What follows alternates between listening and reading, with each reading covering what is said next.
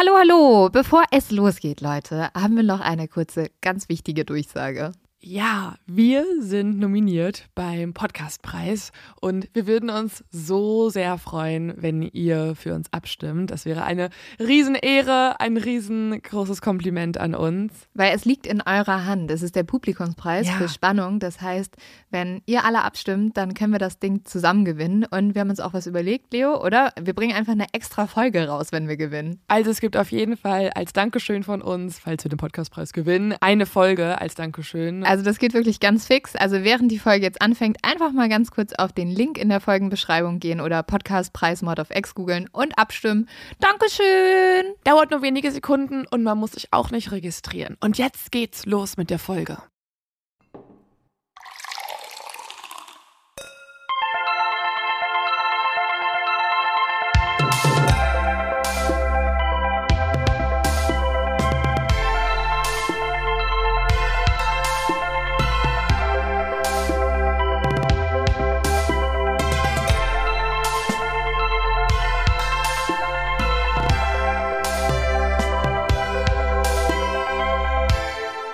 So, Leo, bist du mittlerweile wach? Oh, ich habe zwei Kaffee-Intus. Okay, gut. Jetzt sollte es gehen. Und damit herzlich willkommen zu einer neuen Folge Mord auf Ex. Mein Name ist Lynn Schütze. Und mein Name ist Leonie Bartsch und ich bin heute viel zu früh aufgestanden. Also das Ja. war absolut unnatürlich, was heute passiert ist. Wir waren heute im Frühstücksfernsehen zu Gast und ich hatte schon einen Albtraum vor, dass Leo verschlafen würde.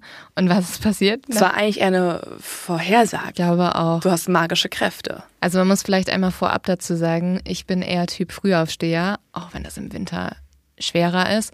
Und du bist, du hasst Morgenmenschen. Also eigentlich hast du mich so bis 11 Uhr. Naja, ich hasse nur, wenn man mich zu motiviert aufweckt. Mhm. Und da bist du Expertin drin. Also an sich finde ich das total sympathisch. So, wenn das mir nicht passiert. Also ich Ja. finde dich sympathisch, wenn du es bei deinem Freund machst, finde ich das, oh toll, ne? Super, hat schon so eine Energie und so. Aber wenn das, wenn ich die Leidtragende bin, die geweckt wird, bin ich so, ich hasse dich gerade wirklich doll, eigentlich liebe ich dich. Aber man kann auch, ich glaube, man kann dich nicht wecken, wie Ohne, du dass das ich- magst. Ja, das, das heißt nicht wecken. Ja, also ich glaube, da gibt es keine Option. Aber jedenfalls habe ich dann bei Leo an der Tür geklopft und ich war so, Taxi steht draußen, wir müssen los. Und ich höre nur so ein. und ich so, oh shit. Aber ich hatte einfach auch keine gute Nacht, weil sobald ich weiß, dass ich früh aufstehen muss, und das war in diesem Fall irgendwie Viertel vor fünf, dann kann ich nicht richtig einschlafen. Und ich habe es versucht und lag trotzdem irgendwie bis zwei Uhr wach. Und irgendwann ist mein Körper anscheinend, ohne dass ich es wusste, in so einen Modus übergegangen, dass ich den Wecker ausgemacht habe. Ich, hab den, ich hatte den wirklich vorher eingestellt, aber der war dann nicht mehr da. Und dann hast du mich halt geweckt und ich habe alles schnell in die Tasche geschmissen. Und dann sind wir zum Taxi gerannt und dann ähm, waren wir auch schon live im Fernsehen. Und ich war wirklich richtig verschlafen. Ich musste aufpassen, dass ich nicht einschlafe. Ja, aber jetzt äh, nimmst du einen Podcast auf und bist ja jetzt wieder wach. Ja. Und eine Sache, die dich bestimmt auch noch aufweckt, ist mein zu dumm zum Verbrechen.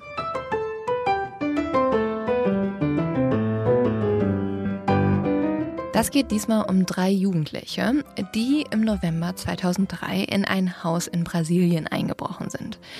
Die haben dann mehrere Sachen dort geklaut, wie eine Stereoanlage, ein Fernsehgerät und Handys. Aber ihnen ist dann aufgefallen, oh, die Sachen, die wir geklaut haben, die wollen wir eigentlich gar nicht haben, die würden wir gerne zurückgeben. Und was- Zurückgeben? Ja, die würden Bei den Besitzern? Nee, bei, im Laden, um Geld Ah, dafür zu okay. bekommen. Und was brauchst du dafür?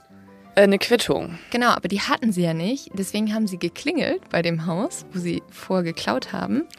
Und haben dann halt gefragt, ob sie die Quittung vielleicht haben könnten. Eigentlich sind unsere True Crime Fälle ja auch immer ein bisschen Werbung für eine Diktatur, ne? Weil wir besprechen ja immer nur wirklich schlimme Menschen. Wir, wir sprechen ja immer über Ja. schlimme Menschen hier. Aber die wir alle wählen dürfen.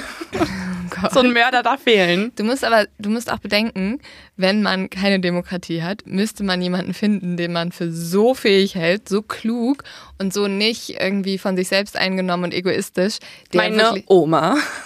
Ich dachte, du sagst jetzt ich. Du warst so, ähm, sorry, die Welt wäre ein besserer Ort, wenn, wenn ich euch anleiten würde. Hunde dürften auf jede Wiese. Auf super vielen Wiesen sind Hunde nicht verboten. Ich würde das ändern. Auch mit meiner Diktatur dürften eure ganzen Hunde überall in jedes Restaurant und auf jede Wiese. Wählt mich. Okay, lass uns mit dem Fall starten. Also Leo ähm, vor äh, Königin anscheinend. Und jetzt geht's los mit einem sehr Weiß ich gar nicht. Ich kenne den True Crime Fall nicht. Ich kann gar nichts sagen. Ich denke mal, sehr spannender True Crime Fall. Aber ich bin gespannt, weil ich weiß wirklich gar nichts. Es ist ein spannender, aber auch ein poetischer Fall. Auf gewisse Art und Weise. Wir unterteilen es auch in Kapitel heute. Es wird literarisch, poetisch, es wird schön. Wir gehen nämlich nach Rom. So, wir machen eine kurze, sehr leckere ähm, Unterbrechung und reden darüber, was wir heute Abend essen werden, Leo. Was kochst du heute für mich? Also ich muss ja ein bisschen zugeben, dass ich jetzt ja gar nicht die beste Köchin bin und auch nicht die motivierteste. Deswegen, ich bin aber eine gute Bestellerin, würde ich sagen, und eine gute Kuratorin. Und ich habe ähm, mir und meinem Freund diese Woche und auch dir, wenn du Lust hast, kannst du natürlich jederzeit vorbeikommen, weil ich mache mal den ja. Trick, ich bestelle immer für vier Personen, damit man zumindest jemanden noch dazu ja. holen kann. Oder am nächsten, äh, übrigens, wir reden über HelloFresh Trash, falls alle verwirrt sind. Oder wissen so, eh das alle. wissen eh alle. Das wissen die Leute. Oder beziehungsweise ähm, man auch am nächsten Tag noch was hat fürs Mittagessen und, und sich das irgendwie einfrieren kann oder halt ja, nochmal aufwärmen kann oder so. Und ähm, ja, ich bin äh, sozusagen die Person, die dafür sorgt, dass ich die Rezepte für die Woche aussuche. Ich ähm, bestelle das. Es klingt jetzt wie mega viel Arbeit. Es geht super schnell. Also es ist eigentlich in fünf Minuten erledigt. Mhm. Und dann schiebe ich die alle meinem Freund zu und ähm, gucke ganz hilflos, so als ob ich so zwölf wäre und das alles alles noch nicht kann. Und dann macht er die. Und dementsprechend gibt es richtig geile Sachen. Aber der muss ja auch sonst nicht so viel machen, ne? Das wird ja bis nach Hause geliefert, da sind die Rezeptkarten dabei, es ist eigentlich echt easy. Er muss nicht mehr einkaufen gehen, also ähm, wenn man das irgendwie alles mal zusammenrechnen würde, zeitlich, sparen wir uns da wirklich ähm, irgendwie nochmal einen coolen Abend. Und was es diese Woche bei uns geben wird, und Lynn, wie gesagt, du bist herzlich eingeladen, es gibt Perlen-Couscous-Bowl mit geschmorter Zucchini, getrockneten Tomaten und Wildpreiselbeerdressing. Ich muss gar nicht mehr hören, das möchte ich jeden Tag haben. Das finde ich klingt Voll. so geil. Dann habe ich eins ausgesucht, das finde ich perfekt, wenn es ein bisschen wärmer ist. Und zwar, und auch mittags und so, Cigara Börek mit Hirtenkäse auf Bulgursalat, dazu Gurke und Paprika. Mm. Das ist auch lecker. Hast du was mit Fisch, Fisch noch oder Fisch, so? Fisch. Ich habe, äh, ich glaube, ich hatte, muss ich mal kurz gucken. Ich glaube, ich hatte auch den Seelachs. Der war auf so einer Teriyaki-Soße, glaube ich, mit Reis. Oh, ja, das finde ich super. Okay, also ich buche mich ein für den Couscous und den Seelachs. Da bin ich dabei. Und wenn ihr darauf auch Lust habt und oder sagt, ich möchte es meinen Freunden schicken, damit sie mich bekochen, so wie Leo mich oder beziehungsweise Leos Freund mich und Leo, dann äh, könnt ihr jetzt unseren Rabattcode noch nutzen. Der ist nämlich extra für euch. Mit dem Code HF auf X, HF auf X, alles groß geschrieben, spart ihr in Deutschland bis zu 120 Euro, in Österreich bis zu 130 Euro und in der Schweiz bis zu 140 Schweizer Franken. Kostenlosen Versand für die erste Box gibt es auch noch und der Code ist nur für neue und ehemalige Kunden und Kundinnen gültig. Alle Infos und die Links zum Einlösen der Codes findet ihr auch nochmal in den Show Notes. Und Leo, ich habe schon richtig, richtig Bock ich auf unser auch. Essen. Also HelloFresh lieben wir und jetzt geht's weiter mit der Folge. Let's go. Los geht's mit dem Fall. Ich nenne diesen Fall die endlose Party. Du wirst noch merken, warum. Ich habe jetzt schon mal einen Titelvorschlag. Und das erste Kapitel heißt Das schöne Rom.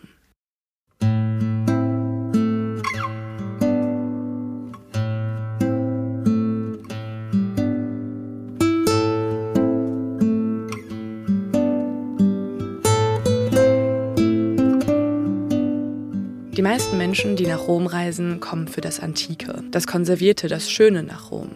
Denn davon hat Rom viel. Berühmte Treppen und berühmte Brunnen, alte Straßen, enge Gassen, die auf majestätische Piazza führen, antike Tempel und Ruinen eingetaucht in goldene Farben durch die Sonnenstrahlen am Abend. Und bitte nicht äh, Pizza und Pasta vergessen in dieser Absolut. Aufzählung. Dafür würde ich nach Rom reisen. Rom wird auch die ewige Stadt genannt und verzaubert, begeistert und entführt in die Vergangenheit. In eine Welt aus Kunst, gutem Essen und Schönheit. Doch hinter der schönen Fassade verbirgt sich auch der Verfall in Rom. Hinter der Harmonie das Chaos. Hinter dem geselligen Miteinander die Korruption. Hinter der Marmorstatue der herumliegende Müll und neben dem Brunnen auf der Piazza della Madonna zerpickt eine Möwe den Kadaver einer toten Ratte. Im Ticketschalter des Kolosseums tropft das Blut einer eingeklemmten Ratte auf den Schalter.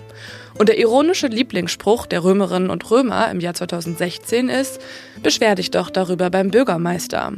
Rom, geprägt von Korruption und Vetternwirtschaft, hat zu dieser Zeit gar keinen Bürgermeister. Was?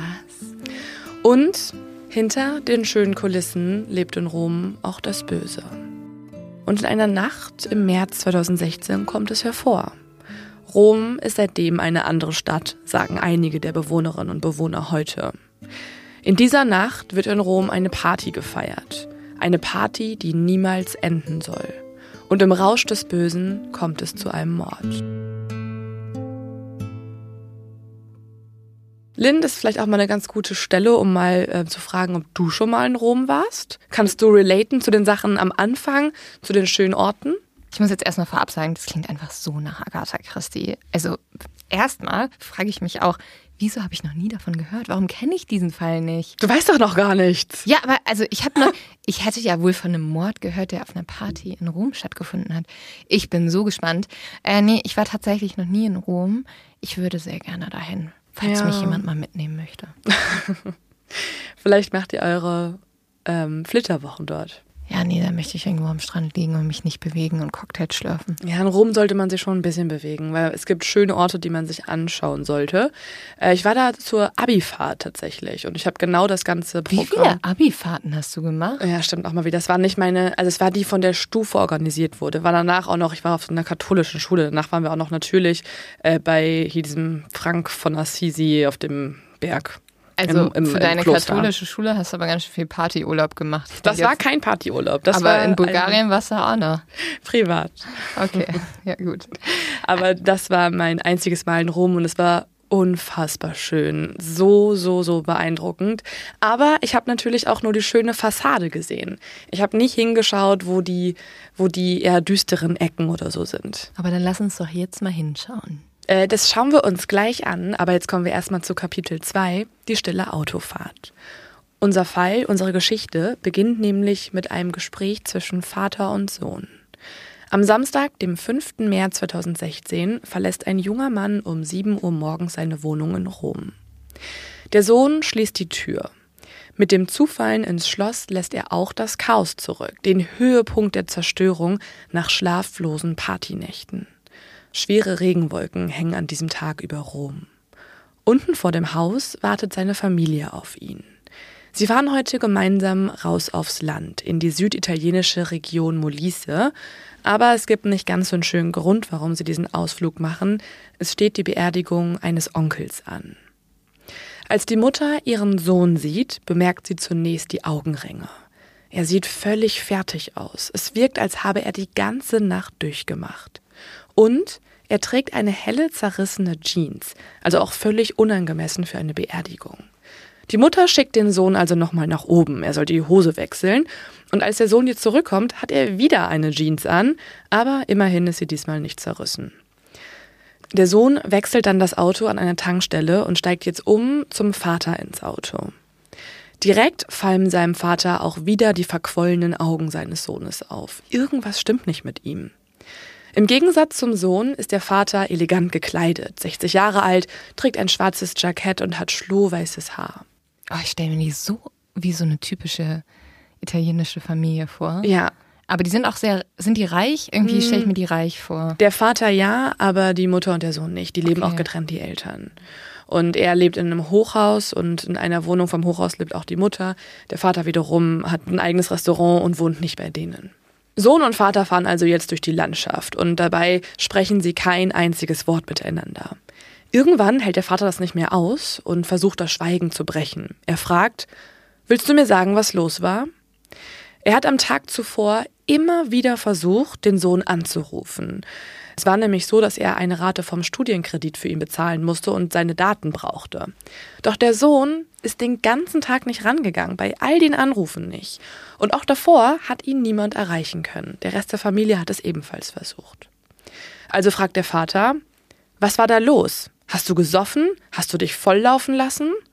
Und daraufhin antwortet der Sohn, Papa, ich war bekokst. Uh, ja, jetzt habe ich noch mehr so Succession-Vibes irgendwie in diesem Fall. Ja, die kannst du dir auch beibehalten. Der Vater muss jetzt erstmal die Worte verdauen. Sie fahren jetzt an einer Molkerei vorbei, dann an einer Markisenfabrik und sprechen dabei wieder nicht. Die Worte wirken jetzt erstmal nach und irgendwann überkommt es den Vater wütend und er fängt jetzt an zu schreien. Kokain! Wie kannst du mir das antun? Wie kommst du überhaupt an das Zeug? Nach allem, was ich für dich getan habe, bist du so tief gesunken? Und da antwortet der Sohn ganz ruhig. Papa, Ehrlich gesagt bin ich noch tiefer gesunken. Mhm. Was ist schlimmer als Kokain? fragt dieser. Und der Sohn sagt, Papa, wir haben getötet. Und dann bricht er in Tränen aus. Was? Mhm. Oh mein Gott. Diese Geschichte kannst du dir jetzt erstmal merken. Bitte erzähl mir mehr. Ich bin. Was passiert da? Ich. Oh Gott. Ich habe keine Ahnung. Bevor wir uns nochmal mit der Geschichte von Vater und Sohn beschäftigen, gehen wir jetzt erstmal zu Kapitel 3 über. Und dieses Kapitel handelt von Luca. Von Luca Varani und Luca ist verliebt. Luca ist ein hübscher, junger Mann, 23 Jahre alt, jung, schüchtern, dünn, aber athletischer Körper. Luca hat ein Gesicht wie aus einem Modemagazin. Volles braunes Haar, ein Babyface, buschige Augenbrauen und markante Züge. Wenn Luca lächelt, dann hat er sehr viele Grübchen und dieses Lächeln, das merkt man sich auch. Ja, also ich finde auf dem Foto, das du mir jetzt gerade zeigst, es liegt natürlich auch daran, dass er dort einen Anzug anhat, aber da sieht er für mich schon auch nach einem ja, nach so einem sehr coolen Kind aus. Also so auf jeden Fall der Anführer von so einer Gang in der Schule und er gehört halt zu den, zu den tollen, schönen, coolen Leuten. Ja, so ist es nicht unbedingt. Also Luca ist eher schüchtern, er ist eher ein Einzel, also er ist nicht wirklich ein Einzelgänger, noch hat er besonders viele Freunde.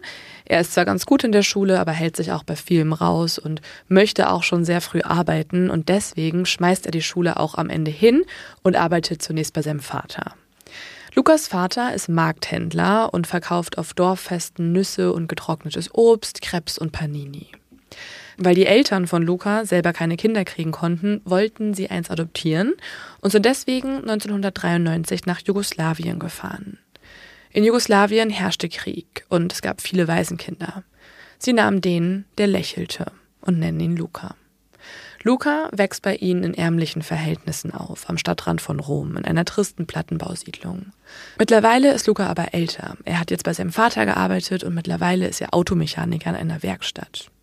Dort verdient er 150 Euro die Woche. Das ist nicht super wenig, aber auch nicht super viel.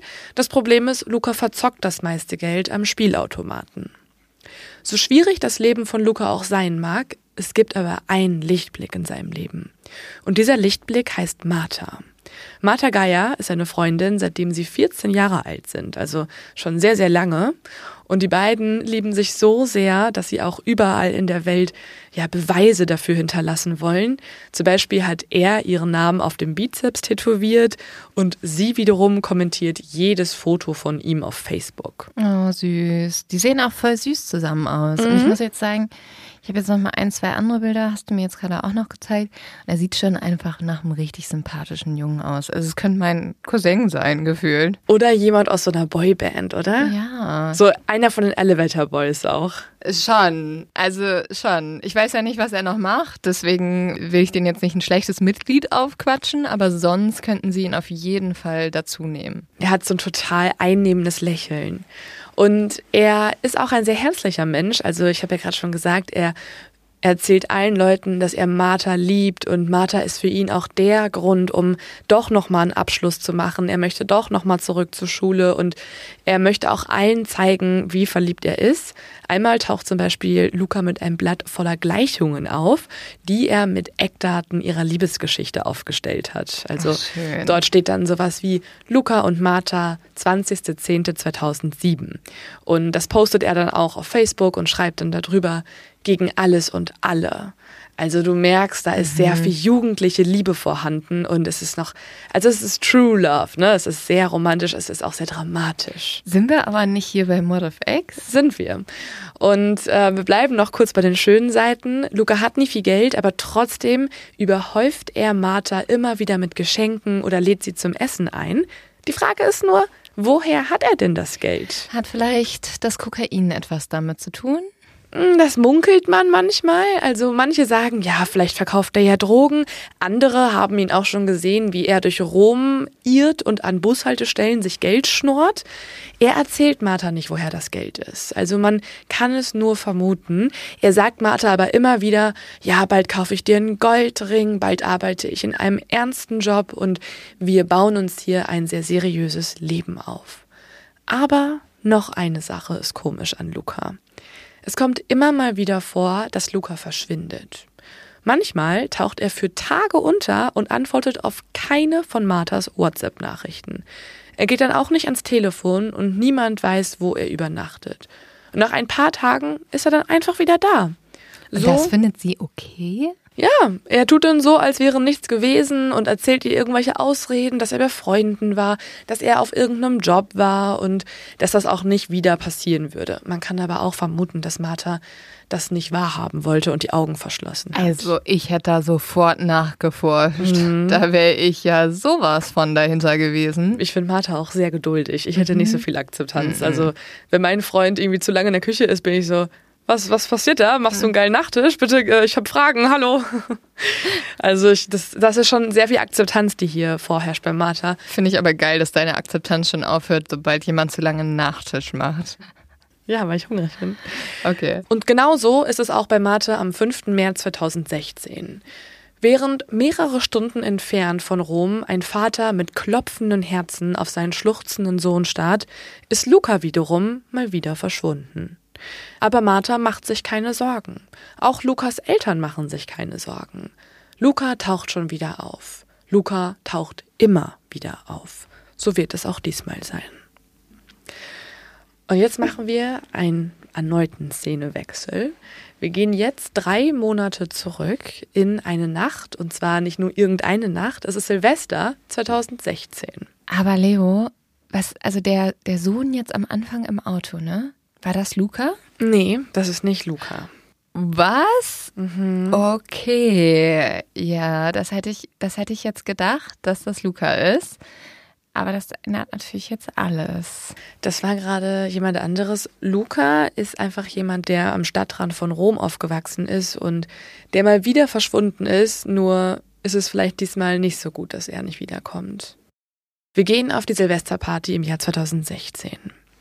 Ein Mann, der die Schönheit Roms schätzt und sie verkörpert, schmeißt in dieser Nacht eine legendäre Party. Oh, und ich muss auf dieser Party oder mit dieser Party, die du mir jetzt erzählst, ja irgendwie rausfinden, was hat Luca damit zu tun und wer ist dieser unbekannte Mann vom Anfang? Ja, das kannst du dir schon nochmal merken.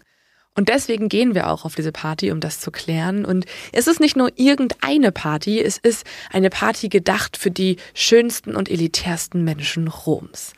Auf dieser Party funkelt es, es glitzert, es gibt Champagner, es gibt Kokain, es gibt laute DJ-Bässe, so laut, dass Gläser klirren, während junge Menschen ins neue Jahr rauschen. Der Gastgeber ist ein eleganter Mann. Er nennt sich Marco Prato. Marco ist im römischen Nachtleben bekannt. Er ist 29 Jahre alt, sehr charmant, sehr attraktiv, hat volle schwarze Haare zurückgekämmt, ein Bart und dunkle Augen. Auf seinen WhatsApp-Fotos sieht man ihn manchmal mit Promis. Also Marco kennt sich aus, der ist mit sehr vielen Influencern befreundet, mit Schauspielerinnen und Moderatoren in Rom. Und mittlerweile, muss man sagen, gilt er selber fast als prominent in einer gewissen Szene. Auf der Dating-App Tinder hat er ein Profil als Frau angelegt. Marco war zwar mal mit einer bekannten Moderatorin und Schauspielerin zusammen, bezeichnet sich mittlerweile selbst aber als homosexuell. Okay, und er hat ein Profil als Frau, um dann besser Männer kennenzulernen? Oder macht er auch so Cross-Dressing oder identifiziert er sich selber als Frau? Ja, das erzählt er Freunden nicht unbedingt. Also er verkleidet sich gerne mal und schlüpft in verschiedene Rollen.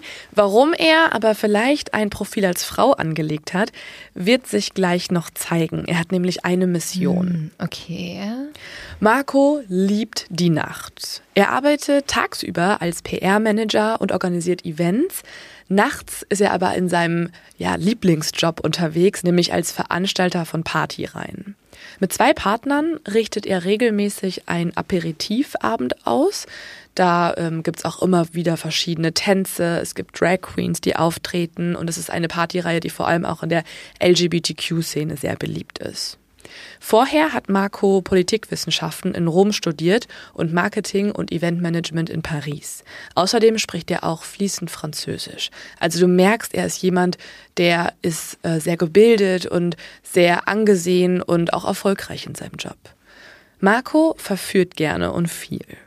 Sein durchdringender Blick entwaffnet sein Gegenüber und er kann dich durchleuchten.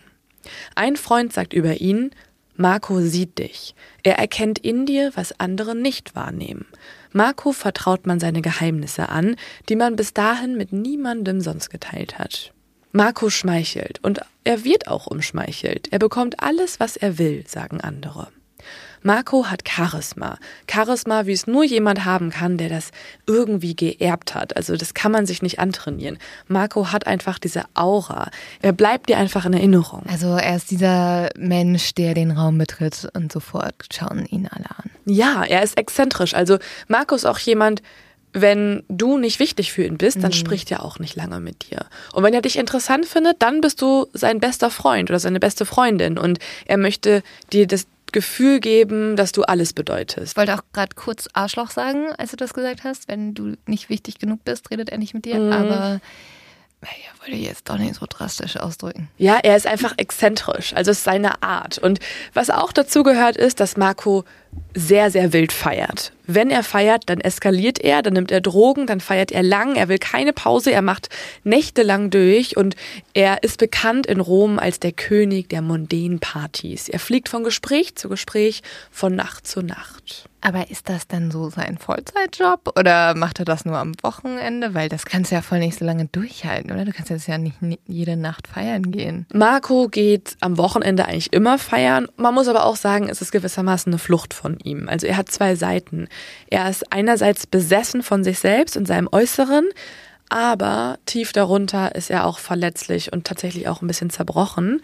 Zum Beispiel postet er einmal auf Social Media zwei Bilder von sich und das erste zeigt ihn lächelnd und das zweite sehr ernst und dazu schreibt er to be bipolar, oh. also wie es ist, bipolar zu sein.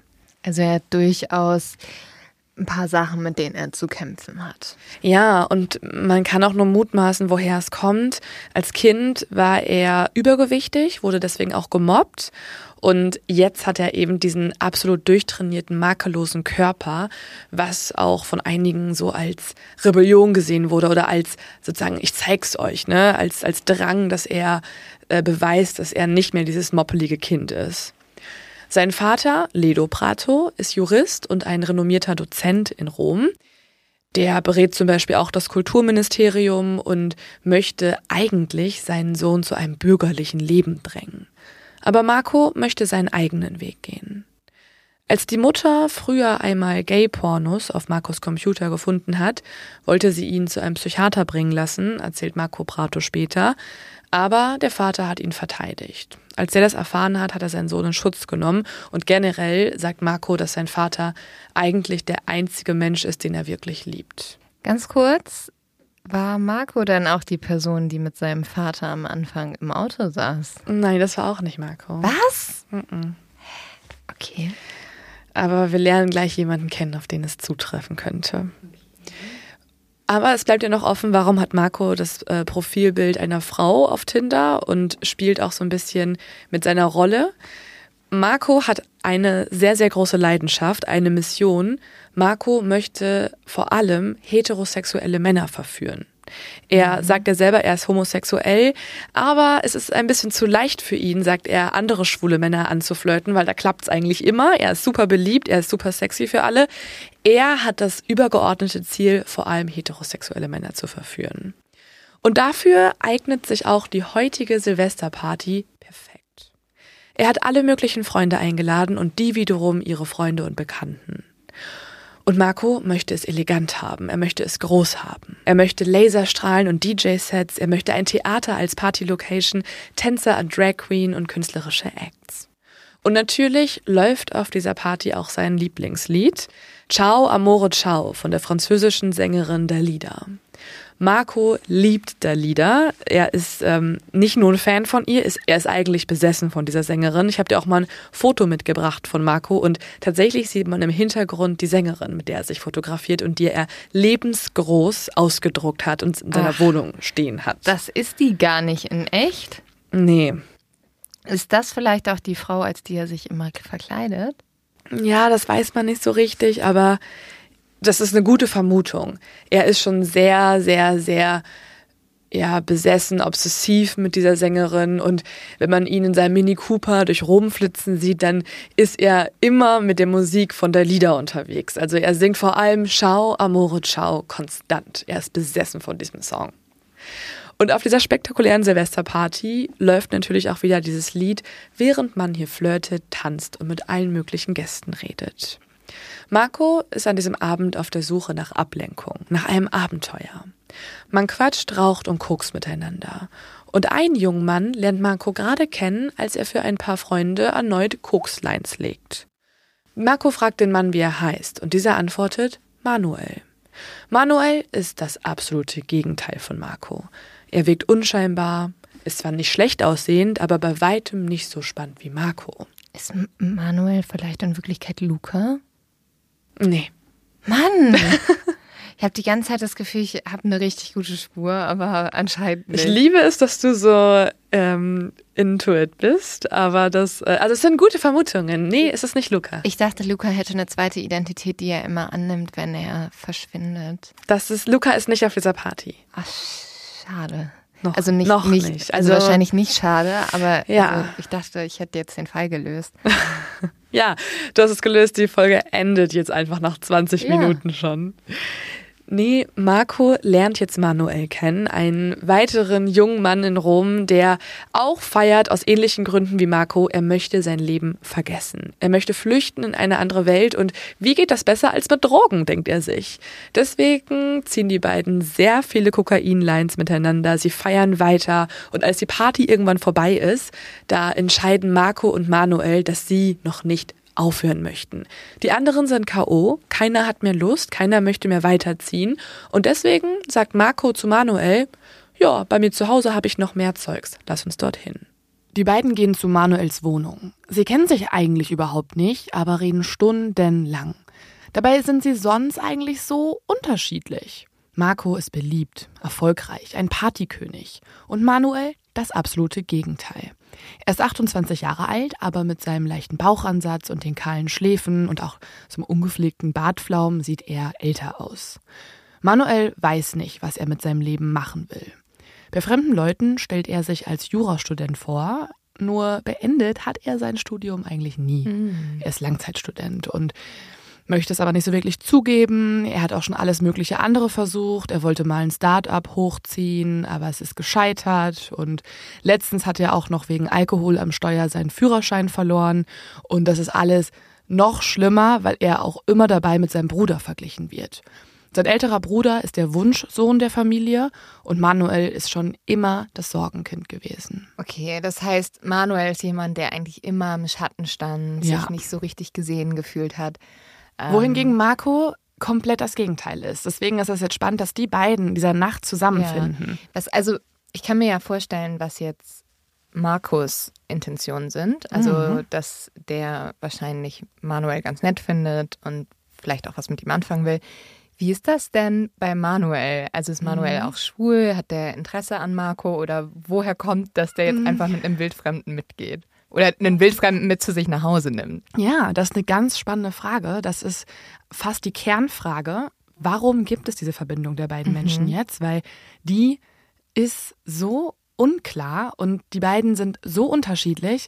Manuel sagt, er ist nicht schwul. Das ist ihm auch Ah, ganz okay. wichtig zu betonen. Also er findet es okay, er hat nichts gegen Marco, aber ist ihm wichtig zu betonen, dass er ähm, mit Frauen geschlafen hat immer. Er hatte nie wirklich Beziehungen. Er hat auch keinen richtigen Draht zu Frauen. Er nutzt sie eigentlich eher für Sex und hat auch das Gefühl, das geht von Frauen selbst auch aus. Also er wäre nicht interessant genug für sie. Er hat nicht so ein großes Selbstwertgefühl. Oder Ähm, ist er vielleicht im Delulu, wie ja, man so schön sagt? ja, das äh, kannst du dir mal merken, können wir am Ende nochmal diskutieren. Mhm. Ähm, er auf jeden Fall denkt, er ist ähm, absolut heterosexuell.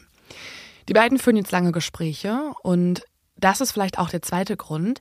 Sie sind an einem ähnlichen Punkt im Leben. Obwohl Marco so erfolgreich ist, hat er auch sehr, sehr viele psychische Leiden und Manuel ja auch. Und dementsprechend haben sie das Gefühl, sie können sich jetzt hier vollkommen der anderen Person öffnen, weil sie sich nicht vergleichen müssen. Sie müssen sich nicht irgendwie profilieren. Sie sind beide irgendwie an einem Tiefpunkt im Leben angekommen und können sich mit der anderen Person durch den Rausch davon ablenken. Also ehrlich gesagt, ein anderer Grund, warum die beiden sich so gut verstehen, ist Kokain. Sie okay, wollen wow. einfach die Party nicht beenden. Okay. Und das machen sie auch nicht. Also sie bleiben jetzt tagelang zusammen auf dieser kleinen Privatparty, die sie hier feiern. Und Was? reden und reden und trinken und koksen und trinken und schlafen kurz und so. Und die Party endet einfach nicht. Also ich verstehe ja wahrscheinlich, Kokain hilft da, aber also ich bin da immer ganz sprachlos, wie Leute so drei, vier Tage am Stück ja. feiern können. Ja. Die wollen einfach nicht zurück in den Alltag. Das ja. ist die große Motivation. Sie wollen nicht, wie alle Freunde, die auf der Silvesterparty sind und jetzt schon wieder arbeiten, mhm. sie wollen nicht mhm. zurück in den Alltag. Und Manuel hat ja auch keinen Job. Der ist einfach Langzeit-Jurastudent und wird auch mhm. von seinem Vater durchfinanziert. Und Marco veranstaltet ja die Party rein und kann sich das auch so ein bisschen selber legen, wann er arbeitet. Er ist selbstständig. Also er kann sich da seine Termine so legen, wie er möchte. Manuel erzählt jetzt, dass er mit seinem Vater immer schon Stress hatte. Also er war auch mal bei ihm in der Firma angestellt, aber sein eigener Vater hat ihn dort gekündigt. Irgendwann dann, am dritten oder vierten Tag ihres Exzesses, man kann das gar nicht mehr so richtig zuordnen, die sind wirklich in so einem Rausch die ganze Zeit, da konfrontiert Marco jetzt Manuel mit seiner Theorie, dass auch Heterosexuelle zu einem beträchtlichen Anteil schwul seien. Manuel schüttelt darauf den Kopf. Das sei bei ihm auf gar keinen Fall der Fall. Er will einfach nur jemanden haben, mit dem er sich dem Rausch hingeben könnte. Und es hat jetzt nichts damit zu tun, dass er Marco attraktiv finden würde. Marcos Blick fixiert Manuel. Manuel spürt das. Er spürt auch, wie seine Gedanken anfangen zu rasen und sein Kopf brummt auch. Und plötzlich ist Marco näher und plötzlich berührt er ihn auch. Und dann lässt sich Manuel darauf ein. Marco bläst ihm ein und sie haben Oralsex. Aber das ist freiwillig? Mhm. Ja, das ist im Rausch passiert. Manuel genießt das auch. Er schließt die Augen und lässt es quasi über sich ergehen. Und Marco hat in diesem Moment auch sein Ziel erreicht. Er hat einen, wie er selber ja denkt, Heteromann verführt. Mhm. Erst am 4. Januar endet diese Privatparty von Marco und Manuel. Vier Tage lang waren sie am Trinken und am Koksen und haben immer mal wieder nur kurz geschlafen. Nachdem Marco jetzt irgendwann weg ist, legt sich Manuel hin und schläft jetzt erstmal sehr, sehr lange seinen Rausch aus. Am nächsten Morgen schmerzt sein Kopf. Er blickt jetzt auf den Boden seiner zerstörten Wohnung und dann aus dem Fenster. Während Manuels Augen über die Häuserblocks wandern, kehrt die Nüchternheit bei ihm zurück. Was ist da passiert? Manuel fängt an, sich zu schämen. Warum hat er das zugelassen? Er ist doch gar nicht schwul. Was würde sein Vater sagen? Das ist so eine Blamage für ihn. Manuel schämt sich, er ekelt sich vor sich selber und er ekelt sich auch vor diesem Marco.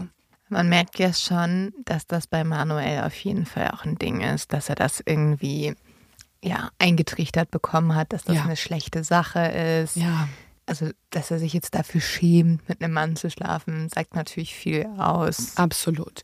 Also, man könnte ihm auf jeden Fall homophobe Tendenzen hier unterstellen, obwohl er Marco ansonsten irgendwie auch total nett fand.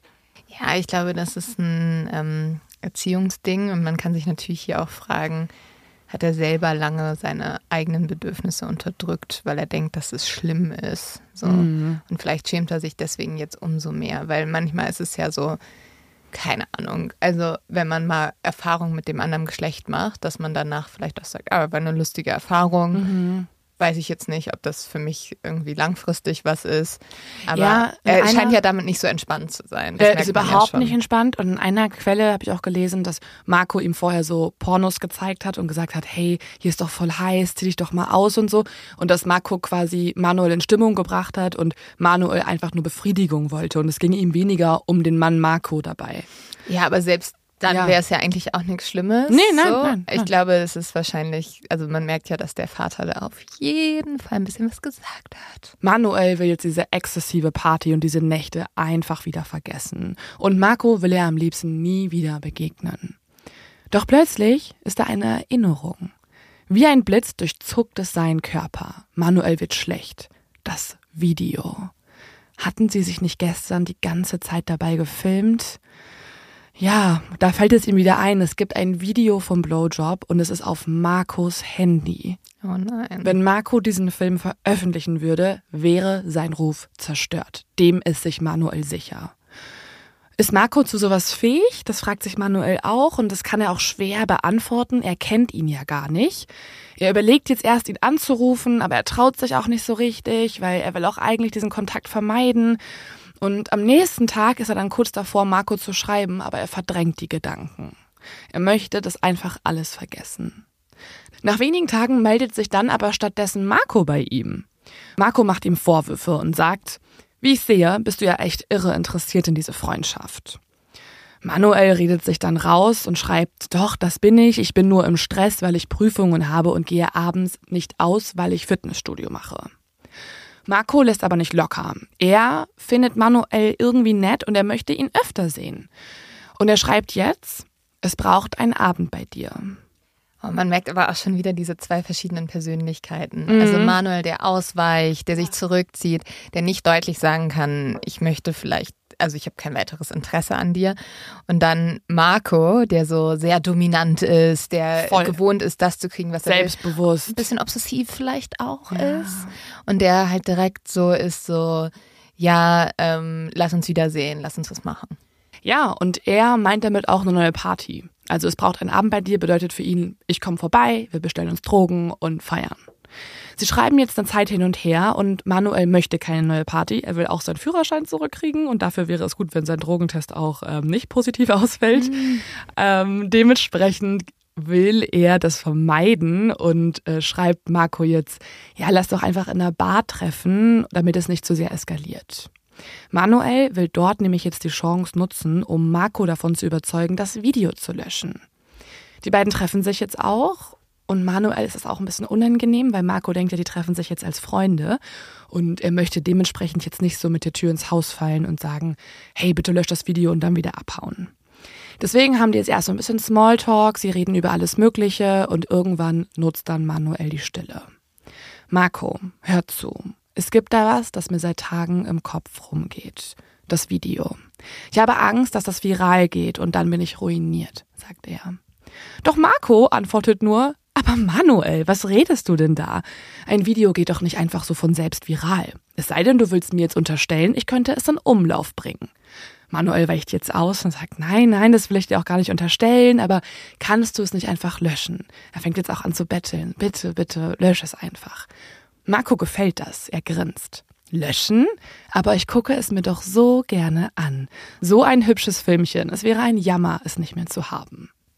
Schwierig. Ja, also man merkt hier deutlich, dass äh, Marco die Kontrolle hat und die auch mhm. mag und ausnutzt und dementsprechend kehrt jetzt Manuel enttäuscht in seine Wohnung zurück. Auch wenn er nicht glaubt, dass Marco ihm bloßstellen will, weiß er, er hat ihn im Griff. Es wäre also irgendwie ein Risiko, ihn ab jetzt abzuweisen. Ein paar Wochen später ist es deshalb Manuel, der Marco jetzt um ein Treffen bittet. Nimm den nächsten Donnerstag nichts vor, wenn's geht. Melde mich die Tage. Ich hab's nicht vergessen. Und dann fügt er noch in einer weiteren WhatsApp-Nachricht hinzu, reine Freundschaft, nur Reden und Besorgungen. Und ja, mit Besorgungen meint er Kokain. Sie sind jetzt für den 1. März verabredet, um mal wieder zu feiern. Eine weitere Party steht an, eine Privatparty zwischen Marco und Manuel. Sie treffen sich wieder in Manuels Wohnung im zehnten Stock in Rom. Erst bestellen die beiden jetzt Alkohol und Pizza und dann fangen sie irgendwann an zu koksen. Sobald sie jetzt euphorisiert sind, sprechen sie wieder über alles Mögliche, über Gott und die Welt. Sie führen tiefgründige, interessante Gespräche und sie vertrauen sich weiter an. Manuel vergisst irgendwann das Video. Er mag Marco. Sie haben doch mehr gemeinsam, als er dachte. Vielleicht ist aber auch diese neue Erkenntnis ein bisschen den Drogen geschuldet. Mm, Weil so je länger auch. die guckst, desto mehr ist ja so, boah, Marco könnte mein bester Freund werden. Ja, ich glaube, wenn du halt ähm, auf Drogen bist oder betrunken bist, dann sind irgendwann die Probleme auch nicht mehr so schlimm. Und also die Leute sind auch nicht mehr so schlimm. Ja. Alle Leute sind plötzlich voll spannend. Also das, wir kennen das ja alle zu gut, ähm, jetzt nicht mit Drogen, aber mit Alkohol, wo man auf einmal auf der Clubtoilette ein Mädel trifft und du bist so, du bist meine neue beste Freundin. Und das ist zwei Wörter ja. miteinander geredet. Aber ja, also weiß ich jetzt nicht, ob ich dem so vertrauen würde. Die beiden vertrauen dem auf jeden Fall, diesem Gefühl. Sie geben sich dem auch sehr hin. Es macht Spaß, diese kleine Party zu feiern, stellen sie fest, bei der sie sich beide über ihre eigenen Familien aufregen können. Über ihre komplizierten Väter und ihre komplizierten Mütter und über ihre unerfüllten Träume sprechen. Marco sagt, es stehe fest, er wolle sein Geschlecht wechseln. Sein Vater habe das akzeptiert, seine Mutter aber nicht. Ob er sich für ihn verwandeln solle, fragt er jetzt Manuel. Marco holt daraufhin Nagellack und Lippenstift heraus, greift in seine Tasche und zieht Frauensachen hervor. Ein BH, eine blau schimmernde Perücke, ein Kleid mit Leopardenmuster, Leggings, hochhackige Schuhe. Laut der Vernehmungen kommt es jetzt zu folgenden Szenen. Sie rasieren gemeinsam Marco den Bart ab und auch seine Beine und machen ihn gemeinsam zu Manuels Freundin. Sie lachen, sie feiern, sie trinken, die Techno-Musik dröhnt und sie bestellen auch mehr Koks beim Drogenkurier für 300 Euro. Alles ist so absurd, alles ist auch so egal geworden, sie feiern einfach immer weiter. So läuft das Ganze bis Mitternacht, bis das Koks irgendwann ja nicht mehr da ist. Sie haben alles weggesnifft. Das Problem ist jetzt, sie haben jetzt auch kein Geld mehr, um Neues beim Drogenkurier zu bestellen. Und Marco hat jetzt eine Idee. Er hat ja einen Freund, Damiano heißt er, und das ist ein sehr reicher Kumpel von ihm und für sie könnte er ein nützlicher Idiot sein. Marco schreibt diesem Freund auf WhatsApp folgendes. Ich bin bei einem Freund, um ein bisschen was zu trinken, um mich zuzuknallen. Willst du auch dazu kommen? Manuel bekommt das mit und er findet das nicht so gut. Eigentlich will er lieber alleine mit Marco bleiben, weil Marco ist ja mittlerweile auch verkleidet als Frau. Und er hat jetzt total Angst, dass dieser Freund, dieser Damiano, denken könnte, Manuel wäre schwul. Dementsprechend mhm. sagt er jetzt so, boah, lass es aber, ich will, wir müssen irgendeine andere Lösung finden. Und Marco beschwichtigt ihn und sagt, nein, Damiano ist unser Geldautomat. Okay, wow. Ja. Also das ist jetzt das Ziel. Sie wollen Damiano einladen, einfach ein bisschen Kohle von ihm bekommen, dann kann er wieder abhauen. Damiano bekommt diese WhatsApp-Nachricht und hat eigentlich gar nicht so große Lust. Er mag Marco, er ist auch ein bisschen verknallt in Marco, aber Marco leitet sich durchgehend Geld von ihm und gibt es ihm nie zurück. Und deswegen sagt Damiano jetzt nur zu, weil er seine teure Sonnenbrille zurückholen möchte, die Marco irgendwann mal bei ihm geliehen hat und seitdem trägt. Ja, also er fährt zwar vorbei, weiß aber, dass sein Freund ihn wahrscheinlich anschnorren wird. Nachdem Damiano jetzt in der Via Egino Giordani angekommen ist, fragt er sich, was hier eigentlich abgeht. Die beiden wirken völlig fertig. Sie sind zugedröhnt und in der ganzen Wohnung stehen Flaschen und Pizzakartons rum. Aber egal, er will auch mitfeiern. Sie sniffen gemeinsam eine Line Koks und dann lässt Damiano 250 Euro für Nachschub springen. Für die Nacht sollte das ausreichen. Bis zwei Uhr guckten sie gemeinsam weiter. Dann sagt Marco, er wolle seinem Freund einen Drink machen. In Wirklichkeit haben Marco und Manuel bereits aber einen geheimen Plan geschmiedet, um an Geld zu kommen. Damiano wundert sich, dass Marco so lange in der Küche braucht. Er fragt jetzt auch nach, was los sei. Marcos Antwort, er kühle die Gläser mit Eis und deswegen dauert es so lange. Dabei dreht er ihm aber verdächtig den Rücken zu und Damiano kann nichts erkennen. Oh, mischt er ihm was in, in den Drink? Ja, Marco kommt jetzt zurück ins Wohnzimmer und reicht ihm jetzt das Glas. Es sieht aus wie ein Kräuterschnaps. Der erste Schluck von diesem Kräuterschnaps schmeckt aber sehr, sehr seltsam. Sie trinken das, sie reden weiter und irgendwann bemerkt Damiano, dass der Raum sich bewegt. Was geht eigentlich bei Manuel, dem Jurastudenten, also mhm. der so schüchtern war, wie ist der auf einmal bereit, so jemanden, keine Ahnung, mit Drogen voll zu pumpen, um an Geld zu kommen? Ja, der hat nicht so hohe moralische Vorstellungen. Mhm. Außerdem hat er sich auch extrem das Gehirn weggedröhnt mittlerweile. Und er hat sein Yogastudium ja auch nicht abgeschlossen. Genau, also er ist jetzt nicht so der regeltreueste mhm. Mensch und lässt das alles geschehen. Er beobachtet jetzt, wie Damiano taumelt und dann hat Damiano einen Filmriss. Damiano erinnert sich jetzt erst wieder daran, dass er auf dem Sofa aufwacht und weiß nicht, was in den letzten Stunden passiert ist. Ihm wird jetzt klar, dass Marco ihm offenbar K.O.-Tropfen in den Drink geschüttet haben muss und weiß auch gar nicht mehr, wie viel Uhr es ist. Marco steht dann plötzlich vor ihm. Lass uns ein bisschen Luft schnappen. Im Treppenhaus nimmt Damiano den Aufzug. Marco und Manuel wiederum nehmen die Treppe. Der Aufzug fährt jetzt runter ins Kellergeschoss. Als Damiano jetzt aber aussteigt, sind die anderen nicht mehr da. Marco und Manuel sind einfach verschwunden. Damiano denkt jetzt, okay, dann nehme ich mir halt ein Taxi, fahre nach Hause. Er greift in seine Tasche. In diesem Moment bemerkt er aber, dass seine Kreditkarte weg ist. Damiano ruft Marco an. Der sagt, Damiano dürfe jetzt nicht nach oben kommen, er solle lieber nach Hause fahren und in einer halben Stunde würde Marco ihm dann alles wieder vorbeibringen. Damiano, der irgendwie immer noch völlig verwirrt ist, akzeptiert das. Er ruft ein Taxi und zu Hause wartet er dann eine Stunde lang. Dann piept das Handy. Aber nicht Marco hat geschrieben, sondern seine Bank. 250 Euro wurden gerade abgehoben. Mhm. Verzweifelt ruft Damiano jetzt immer wieder Marco an, der geht aber nicht mehr ran. Damiano schreibt ihm dann Nachrichten. Tu mir das nicht an. Antworte bitte. Marco, das Geld ist mir egal, aber antworte. Du zerstörst mein Leben. Keine Antwort. Als Damiano nach Stunden später seine Karte sperren lässt, wurden bereits 1000 Euro abgehoben.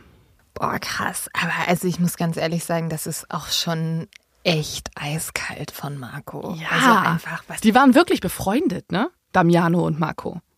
Ja, Marco gibt mir eh die ganze Zeit so ein bisschen das Gefühl von jemandem, der sehr egoistisch ist und der so ein bisschen so ist, so, ja, stell dich nicht so an. Ich hab's verdient, ich brauch's mehr. Voll. Und das Oh, weiß ich nicht. Finde ich ein bisschen schwierig. Ja, Manuel und Marco haben aber jetzt ihr Ziel erreicht. Sie feiern jetzt wieder zu zweit weiter. Sie haben ja jetzt Geld, Koks und sich beide und wollen auch gar keine anderen Menschen auf ihre Privatparty einladen. Sie sind jetzt bereits zwei Tage zusammen in Manuels Wohnung und haben sie immer nur kurz verlassen. Sie schlafen kaum, essen kaum, bestellen zwar hier und da mal eine Pizza, nagen aber nur daran. Kein Appetit.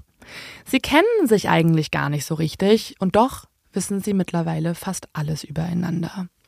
Sie sind zwei einsame Seelen, so unterschiedlich in ihrem Wesen, und doch haben sie sich gefunden. Manuel weiß mittlerweile, mit Marco ist er frei. Er fühlt sich irgendwie zu Marco hingezogen, ist auch beeindruckt von dessen Intelligenz, das gibt er später auch zu. Und auch Marco fühlt sich frei mit Manuel. Er darf jetzt endlich eine Diva sein. Er darf Manuels Freundin spielen. Er will ihm jeden Wunsch erfüllen und auch das wird später zugegeben. Wenn die Nächte enden, beginnt das geregelte Leben und damit hat Marco schon immer seine Schwierigkeiten gehabt. Er erzählt Manuel jetzt, dass er als Kind die Liebe seiner Mutter vermisst hat, denn diese Liebe galt vor allem der älteren Schwester, die an Muskelschwund leidet. In der Schule hat er schon immer lieber mit dem Mädchen gespielt und manchmal als Kind, wenn er eingeschlafen ist, hat er gehofft, dass er als Mädchen wieder aufwacht, erzählt er. Jahre darauf hatte er eine sehr schwere, zerbrochene Beziehung in Paris und ihm ging es fürchterlich. Er erzählt auch, dass seine Haare in Wirklichkeit gar nicht so schön aussehen. Er trägt eigentlich jeden Tag ein Toupet und er ist so zerrissen, dass er es nicht aushält, weniger als eine Schachtel Zigaretten am Tag zu rauchen. Wenige wissen auch, dass er sogar psychisch therapiert wird und schon zweimal versucht hat, sich umzubringen. In Paris und dann auch schon in Rom. Mhm. Das ist auch etwas, was ihn mit seinem Vorbild Dalida verbindet. Denn auch die Sängerin hat sich selber umgebracht am Ende und hat in ihrem Abschiedsbrief geschrieben, das Leben ist mir unerträglich geworden, verzeiht mir. Und ist natürlich sehr, ja, auffällig und auch sehr ja fragwürdig, dass so jemand dann Markus Riesen Vorbild ist. Manuel öffnet sich genauso. Er wird jetzt immer unruhiger, sagt, er hasst seinen Vater. Ob sie ihm wehtun sollen, fragt er. What? Sie denken nach. Wut kommt hoch. Was, was, sorry. Also was ist da denn auf einmal los? Also erstmal haben die sich ja jetzt wirklich ihre tiefsten Geheimnisse erzählt. Mhm. Wie kommt das denn jetzt zu diesen gewalttätigen Fantasien? Mhm. Also die sind ja total grenzenlos in jeglicher Art und Weise. Die haben jetzt einfach jemanden Geld gestohlen. Jetzt ist mhm. das nächste Ding so, ja, da sollen wir jemanden wehtun. Die sind einfach in einem Rausch und die gehen, also die steigern sich immer eine Stufe mhm. mehr rein und sie verraten sich ja gerade mit jeder Stunde auf dieser Party, die sie feiern, ein weiteres Geheimnis und diese Geheimnisse werden immer dunkler, immer düsterer und jetzt gerade kommen sie so am Abgrund an ihrer Seele. Ich glaube, es ist halt auch, also sorry, ne? Wenn du so lange zusammen verbringst auf Drogen zu zweit. Wahrscheinlich haben die irgendwann auch einfach, also es wird langweilig und dann fangen sie mit so wilden Sachen an. Die hätten mal andere Sachen machen sollen, hätten ja. mal irgendwie sich einen McFlurry holen sollen bei McDonalds oder so. Aber was für ein Müll. Ich glaube, es haben sich aber trotzdem auch zwei Menschen gefunden, die mhm. vielleicht diese dunklen Gedanken immer schon hatten und mhm. sich jetzt auf dem Drogenrausch endlich trauen, sie auszusprechen. Weil ja. Kokain steigert ja auch total dein Selbstbewusstsein. Du traust dich Dinge, die du dich sonst nicht trauen würdest. Und jetzt trauen sie sich auszusprechen, dass sie diese dunklen Gedanken schon immer hatten.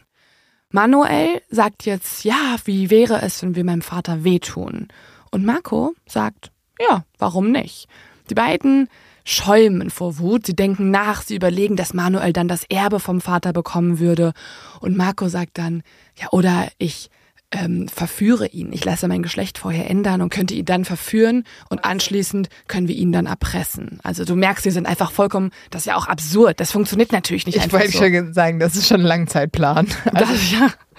Und es ist vor allem also es ist auch total der komplizierte Plan, so einen älteren Mann zu verführen, vorher noch so irgendwie komplette Geschlechtsumwandlung mache. Also es ist alles, ähm, du merkst, es ist alles irgendwie mhm. von den Drogen natürlich sehr beeinflusst und man merkt auch, dass die einfach diese dunklen Gedanken erforschen. Mhm. Und zusammen entdecken sie in sich das Böse, das sonst versteckt bleibt. Und jetzt kommen wir zu einem Part, über den später die Erzählungen der Zeugen ein bisschen auseinandergehen. Manuel spricht jetzt angeblich über seine Vergewaltigungsfantasien. Marco zeigt ihm daraufhin Vergewaltigungsvideos. Und dann entdecken sie in der Wohnung auch noch eine weitere Droge, die sie sich bestellt haben. Und zwar etwas, das auch als Liquid Ecstasy bekannt ist und auf Partys manchmal auch als Vergewaltigungsdroge benutzt wird. Warte ganz kurz, ich muss jetzt nochmal nachfragen. Mhm. Also der eigentlich so schüchterne Manuel mhm. hat anscheinend Vergewaltigungsfantasien. Ja, die er jetzt zum ersten Mal äußert. Okay, und ist ihm das egal an wen oder hat er auch konkrete Fantasien? Mm, die, äh, ja, nee, er konkretisiert die nicht so. Deren Gedanken rasen so sehr. Gerade haben sie ja noch darüber geredet, vielleicht den Vater zu töten. Jetzt reden sie darüber, irgendjemanden zu vergewaltigen. Also die offenbaren sich einfach alle dunkelsten Gedanken, die ihr Gehirn jemals durchleuchtet haben glaube auch, es sind einfach sehr verlorene Persönlichkeiten. Voll. Die sich da wahrscheinlich auch gerade in was reinsteigern. Ja, und es ist auch ein bisschen schwierig jetzt. Also die Polizistinnen und Polizisten können später nicht mehr mit kompletter Sicherheit sagen, wer von beiden jetzt lügt und wer die Wahrheit sagt. Fest steht, es kommt jetzt zu einer Übereinkunft, die die beiden treffen und von der sie ab jetzt nochmal erneut berauscht sind. Am vierten Tag ihrer Party kommt das Böse in ihnen hervor und die beiden beschließen einen Pakt. So richtig ausgesprochen haben sie diesen Pakt eigentlich nicht und der Plan kommt fast ohne Worte zustande, das sagen sie beide später auch. Fest steht, sie wollen ihre Fantasien umsetzen. Marco fordert jetzt Manuel auf, dass er jemanden einladen solle. Schließlich hat er sich ja vorhin schon um jemanden gekümmert. Sie gehen jetzt die Kontaktliste von Manuels Handy durch. Manuel behauptet später, er wollte seine guten Freunde schützen, denn er ahnte bereits, dass sie Böses im Sinn hatten.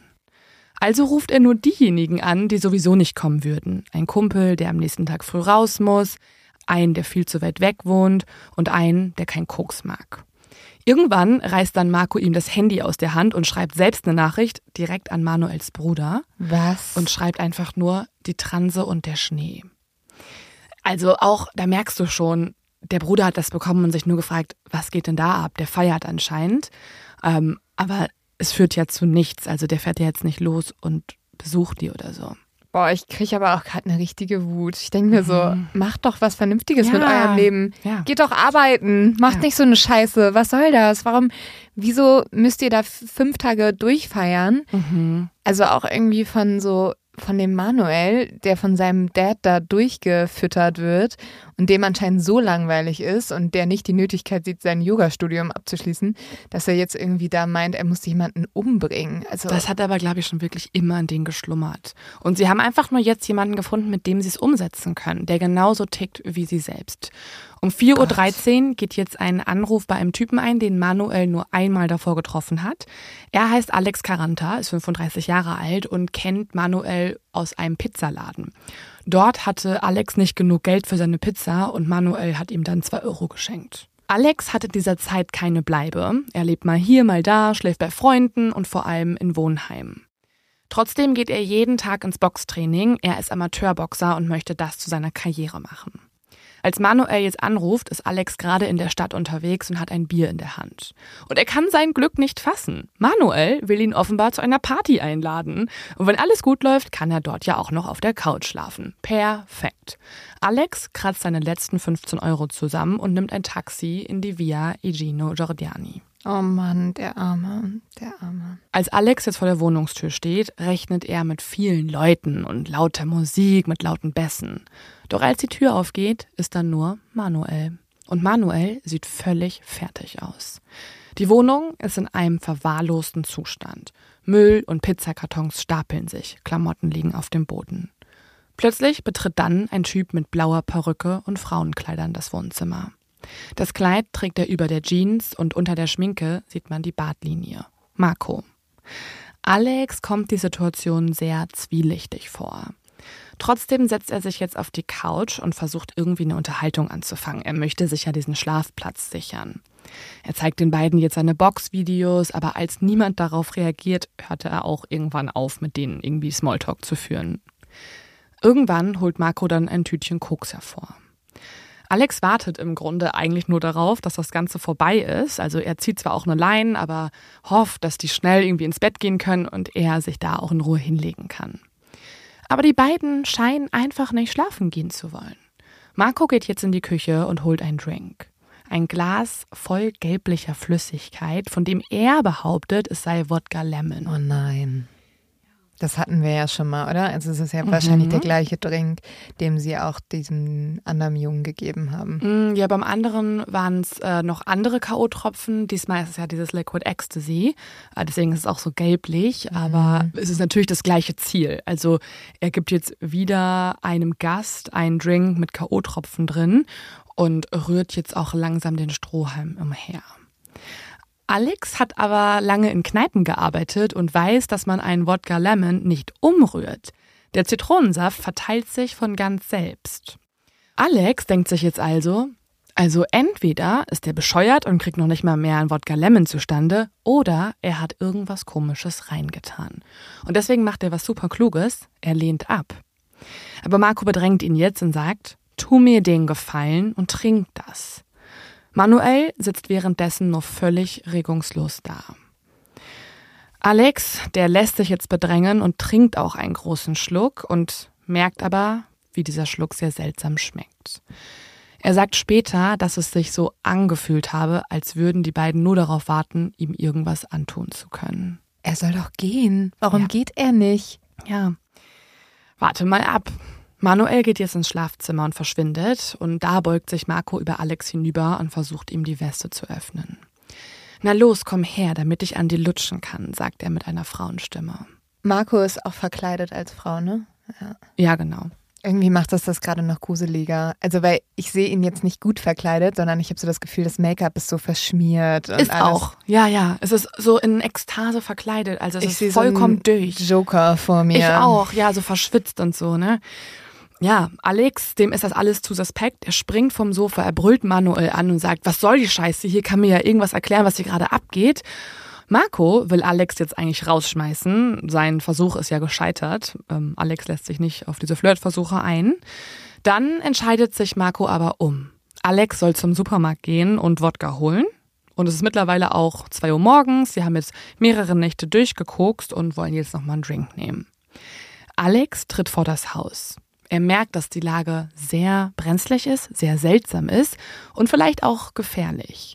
Er könnte jetzt einfach verschwinden, denkt er sich.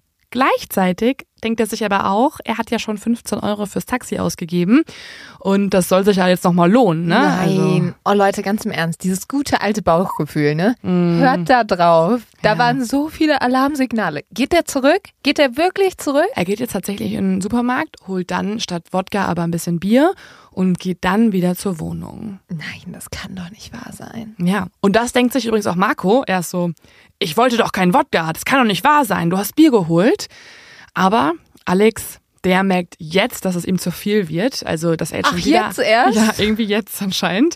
Er wird jetzt angeschrien von diesem Marco und dann sagt er, okay Leute, es ist mir alles zu viel, zahlt mir bitte ein Taxi, ich möchte hier weg. Alex ist muskulös und die beiden haben ja auch gerade seine Boxvideos gesehen und deswegen wissen sie, scheiße, wenn der jetzt hier wütend wird, haben wir körperlich keine Chance. Also rückt Manuel einen 20-Euro-Schein raus. Alex verlässt die Wohnung. Ein Glück, dass er dir noch die Boxvideos gezeigt hat. Ja, wirklich. Also das war das Vernünftigste, was der da gemacht hat in der ganzen Situation. Absolut. Als die Ereignisse dieser Nächte später öffentlich werden, schreiben die Medien vom Zitat obdachlosen Boxer, der dem Mord entkommen ist. Alex wird zu Fernsehinterviews eingeladen, man bietet ihm sogar fünfstellige Beträge. Alex lehnt aber alles ab. Er fürchtet sich vor der Reaktion seiner Freundin und er schämt sich auch ein bisschen. Er denkt sich, warum bin ich nicht sofort abgehauen? Warum bin ich nach mhm. dem Supermarkt nochmal dorthin? Und er weiß auch selber keine Antwort darauf. Ja, gut. Ich habe es ja auch eben so gesagt, aber ehrlich gesagt ist es auch ein bisschen hart, weil manchmal macht man einfach Sachen, für die Der man war wiederum Antwort ja auch ein bisschen angetrunken, ne? Der hat vorher den Drink und so bekommen. Ja, und ich muss sagen, äh, auch nichts, worauf ich stolz bin, aber ich war durchaus auch schon auf Partys in Situationen, ja. wo ich gedacht habe, solltest du jetzt vielleicht mal gehen und dann mhm. ist man doch noch geblieben und so. Man denkt halt nie, dass einem was passiert. Und jetzt, ähm, ja, wird es äh, nochmal, ich wollte sagen romantisch, aber wahrscheinlich ist es nicht romantisch. Ich kann naja. mir nichts Romantisches nee. in diesem, äh, in diesem Fall aber vorstellen. Nachdem Alex jetzt die Wohnung verlassen hat, haben Manuel und Marco nochmal Sex und fallen danach in den Schlaf. Sie wachen erst am nächsten Nachmittag wieder auf. Es ist ein kühler, wolkiger Tag. Marco ruft jetzt wieder seinen Dealer an. Bis dahin haben sie in zwei Tagen 10 Gramm Koks gekauft. Das ist so viel. Also kurz zur Einordnung. In Deutschland geht die Polizei schon bei 5 Gramm von einer nicht geringen Menge aus. Und schon bei 1,2 Gramm kann die Menge tödlich für einen Menschen sein. Bis zum Ende des Abends werden sie 20 Gramm gekauft haben. Also das 20-fache fast. Während sie jetzt weiter koksen, steigern sie sich immer weiter in ihre Fantasien rein, also in ihre Vergewaltigungsfantasien. Manuel sagt, er habe eine Packung Alcova in der Schublade, ein Mittel, das eigentlich bei einer Alkoholsucht helfen soll. Wenn man es in Alkohol mischt, wirkt es aber auch wie K.O.-Tropfen. Die Stunden verstreichen. Sie haben quasi einen Rausch im Rausch. Und sie lassen auch nicht von dem Gedanken ab, dass sie irgendwen, also irgendein Opfer brauchen. Sie haben ja erst über den Vater von Manuel nachgedacht, aber ihre Fantasie begehrt ein anderes Opfer, einen unschuldigen Menschen. Ich finde, man merkt aber hier auch, dass dieses Paar oder die zwei wirklich in ihrer eigenen Welt leben. Ne?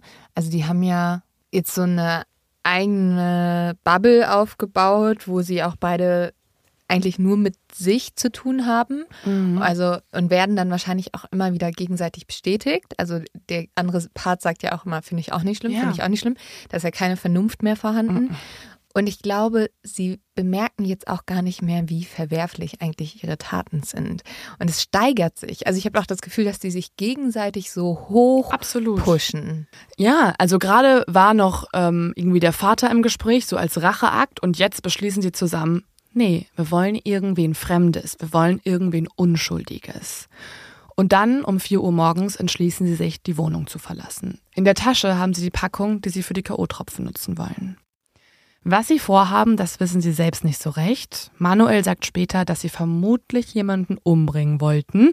Marco bestreitet, dass das so konkret in seinem Kopf war, aber er sagt, wir hatten Übles vor, da bin ich mir sicher. Sie wollen einen Menschen von der Straße ins Auto einladen und ihm wehtun. Taxi spielen und dann vergewaltigen. Ganz egal wer.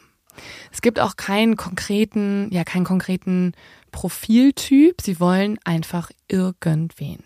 Was ist los bei diesen Leuten? Was ich manchmal auch so krass finde, das sind wirklich einfach zwei Menschen, die hätten uns auf einer Party begegnen können. Ja. Ne? Also es ist nicht so, dass es so eine Welt ist, zu der man keinen Zugang hat. Ne? Die waren auf irgendwelchen coolen Techno-Raves in Rom schon und waren dann bei irgendeiner Gala und so. Also das hätten irgendwie Leute sein können, die wir im Erasmus-Jahr in Rom kennengelernt haben also könnten. Also du, ich nicht, weil ich hätte nie so lange gefeiert. Aber du. Du wärst nicht auf der Techno-Party gewesen. Nee. Ja, also ich hätte locker mit Marco so einen Shot an so einer Bar trinken können. Also ja. wenn ich der Zeit da gewesen wäre. Also deswegen, das fand ich dann so krass, dass man zum Beispiel, viele Journalisten stellen später auch fest, dass sie mit Marco super viele gemeinsame Facebook-Freunde haben, weil Marco war ja so, der hat alle PR-Events organisiert und so, ne? Den kannten mega viele Leute in Rom. Und das finde ich halt so krass. Die beiden steigen jetzt einfach in Marcos Mini Cooper und fahren damit durch die Nacht durch Rom. Du weißt halt nie, was in den Menschen schlummert. So gruselig. Vor einer Villa halten sie jetzt an. Es ist eine Parkanlage mit hohen, perfekt gestutzten Pinien und klassizistischen Tempeln. Nachts gilt das hier als der Strich von Rom. Doch der Park ist komplett leer. Sie sind anscheinend zu spät dran und fahren deswegen weiter, auf der Suche, ohne zu wissen, nach wirklich was. Aber sie finden niemanden. Um diese Zeit stehen keine Prostituierten mehr am Straßenrand und Passanten gehen auch noch nicht zu dieser Uhrzeit zu den Haltestellen. Um 6 Uhr morgens machen sie sich also wieder enttäuscht auf den Rückweg zur Wohnung. Und dann entscheidet Marco, einen jungen Mann anzurufen, von dem er weiß, dass er vorbeikommen wird, egal wie viel Uhr es ist. Am frühen Morgen des 4. März schreibt Marco Prato eine WhatsApp-Nachricht an einen sogenannten Machetado. Manuel kennt den Begriff gar nicht so richtig, aber Marco erklärt es ihm, so werden männlich homosexuelle Prostituierte genannt. Marco hatte über seinen Freund Damiano, den sie am Anfang ja ausgeraubt haben, diesen jungen Mann kennengelernt. Damiano hat auch öfter mal den Kontakt genutzt und weiß auch, dass er ihn bezahlen konnte und so. Marco bietet diesem jungen Mann jetzt 120 Euro, wenn er in die Wohnung von Manuel kommen würde. Um 7.37 Uhr schreibt er folgendes. Du darfst Damiano nichts sagen, sonst kann ich dich heute nicht bezahlen. Wenn du das Geheimnis für dich behältst, dass du hierher kommst halt, gebe ich dir das Geld noch heute. Die andere Person antwortet um 7.38 Uhr, okay, okay. Um 7.39 Uhr fragt die Person, wann gibst du mir das Geld? Wenn ich ankomme? Und um 7.40 Uhr schreibt dann Marco, Luca, sehe ich aus wie jemand, der dich abzocken will? Und um 7.40 Uhr antwortet Luca, nein, nein, aber dann habe ich das Geld schon in der Tasche und wir haben Spaß. Ich wusste es.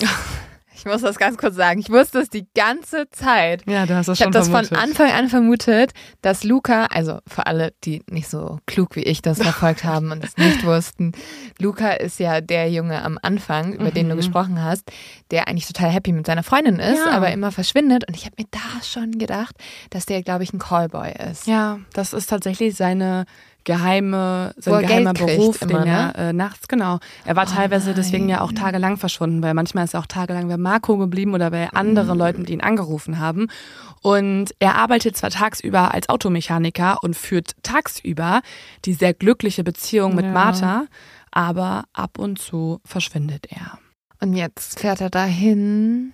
Ja, Luca ist jetzt bereit, durch die halbe Stadt zu fahren. Er wohnt eigentlich in einem anderen Viertel. Denn wenn er die Aussicht hat, sich ein paar Euro dazu zu gewinnen mit seinem Körper, dann nutzt er die. Es ist jetzt halb zehn, als er dann irgendwann ankommt und er betritt nun Manuels Wohnung. Er wird sie aber nicht mehr lebend verlassen. Oh nein.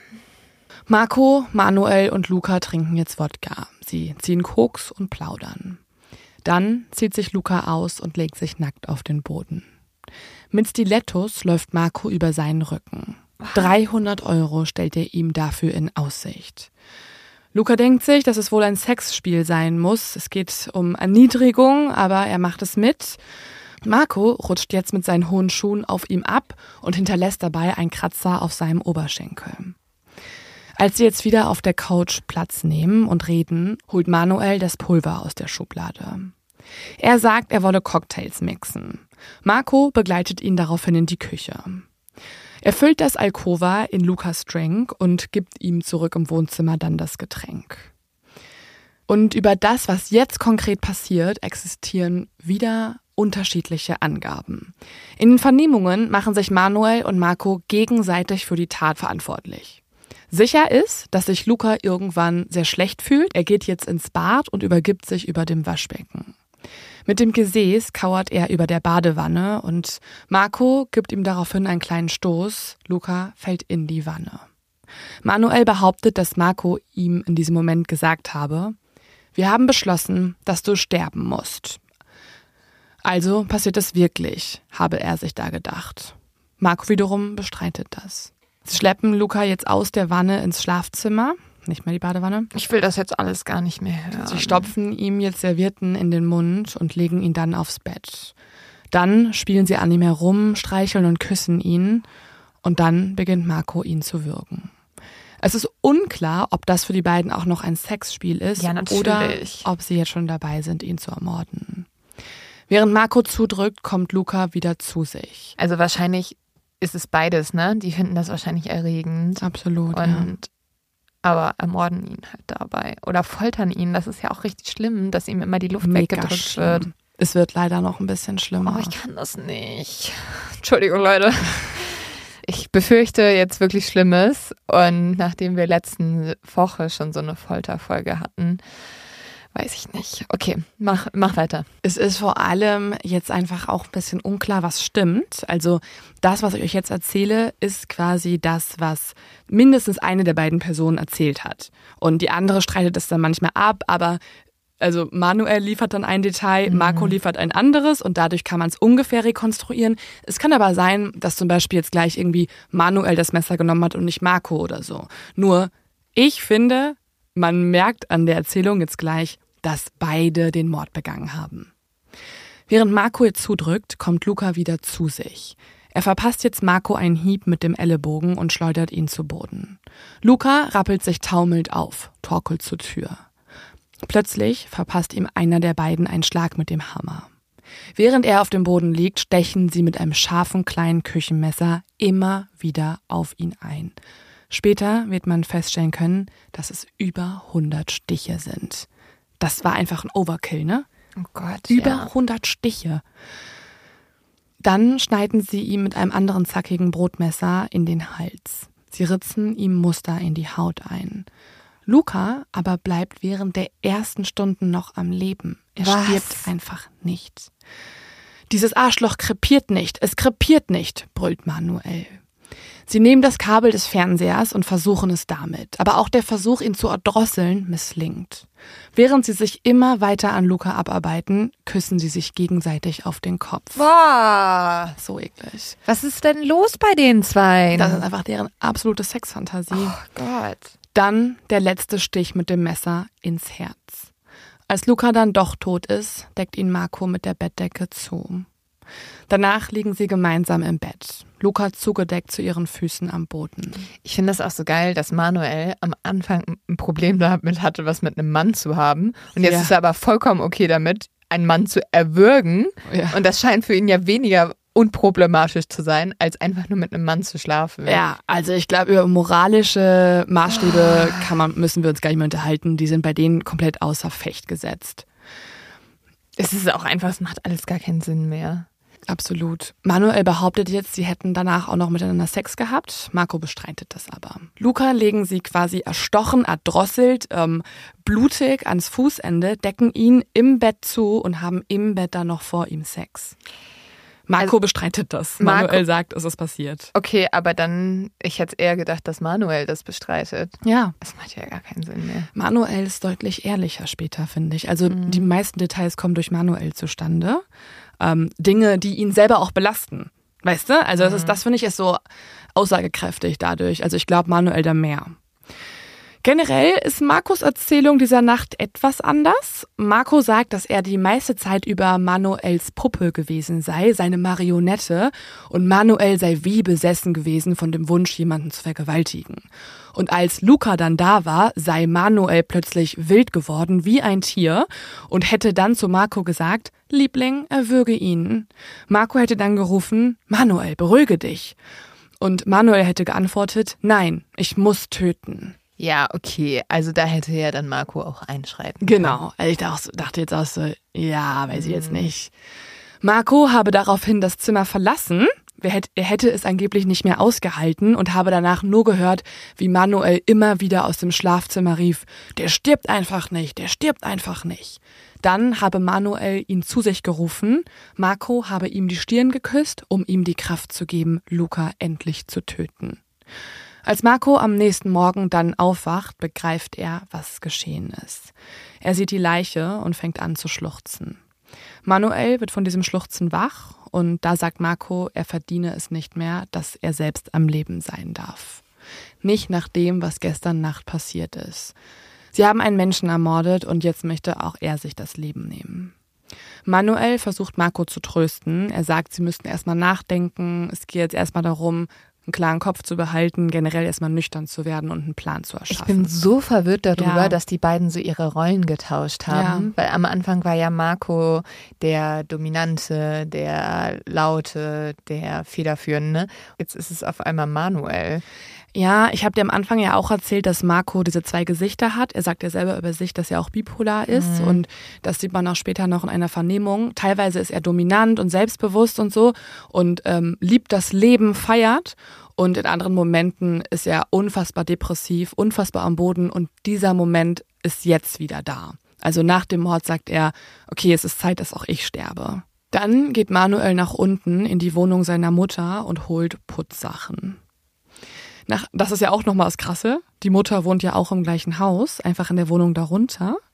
Und Was? bekommt nicht mit, dass in einem Stockwerk darüber gerade ihr Sohn den schlimmsten Mord aller Zeiten begangen hat. Kriegt sie auch nicht mit, dass ihr Sohn da irgendwie immer fünf Tage durchfeiert? Nee. Also die Mutter soll auch depressive Verstimmungen haben und auch ähm, das Verhältnis soll ein bisschen schwierig gewesen sein. Die hatten teilweise auch nicht immer Kontakt. Mhm. Aber ja, es geht an ihr vorbei. Nachdem Manuel das meiste wieder gereinigt hat, verlassen sie die Wohnung und werfen Lukas Rucksack mit Kleidern in einen Müllcontainer. Dann gehen die beiden in ein Café.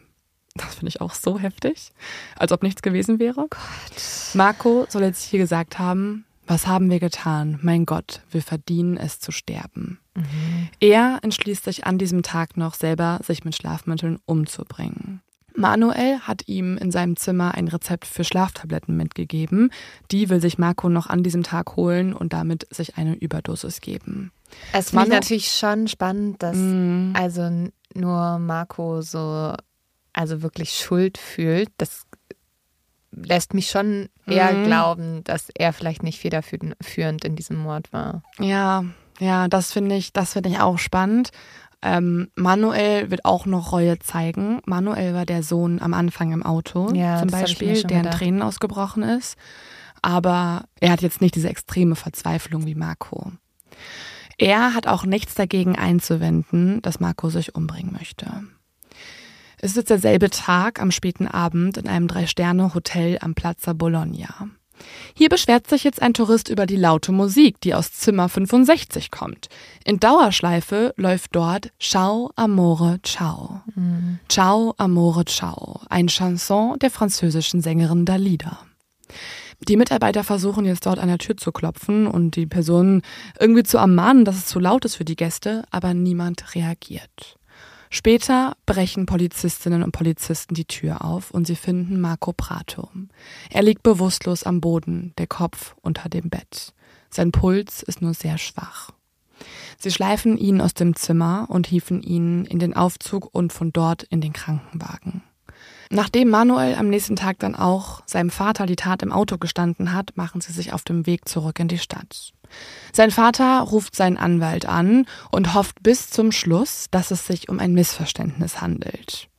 Dann zeigt Manuel seinem Vater die Leiche.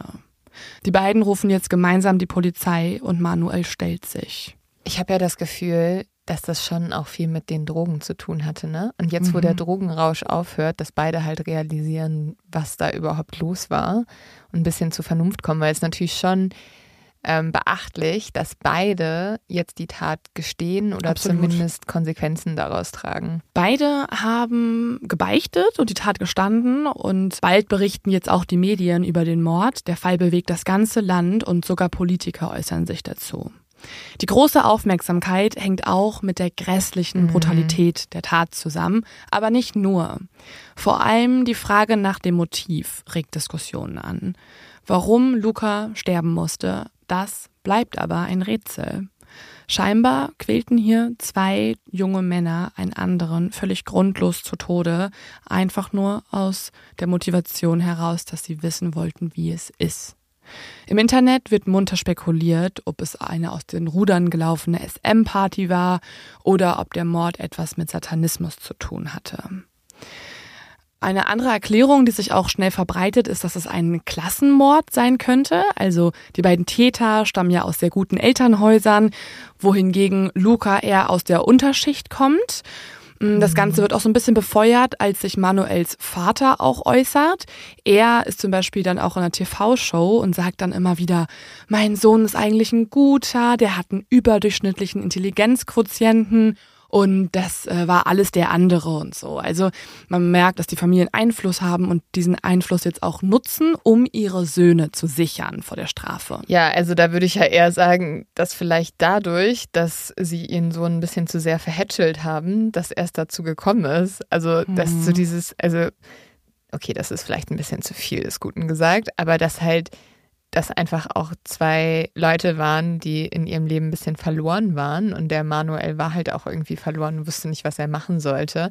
Und also allein schon, dass die vier Tage durchfeiern konnten, mhm. ähm, da muss ja erstmal irgendwie die Zeit für da gewesen sein.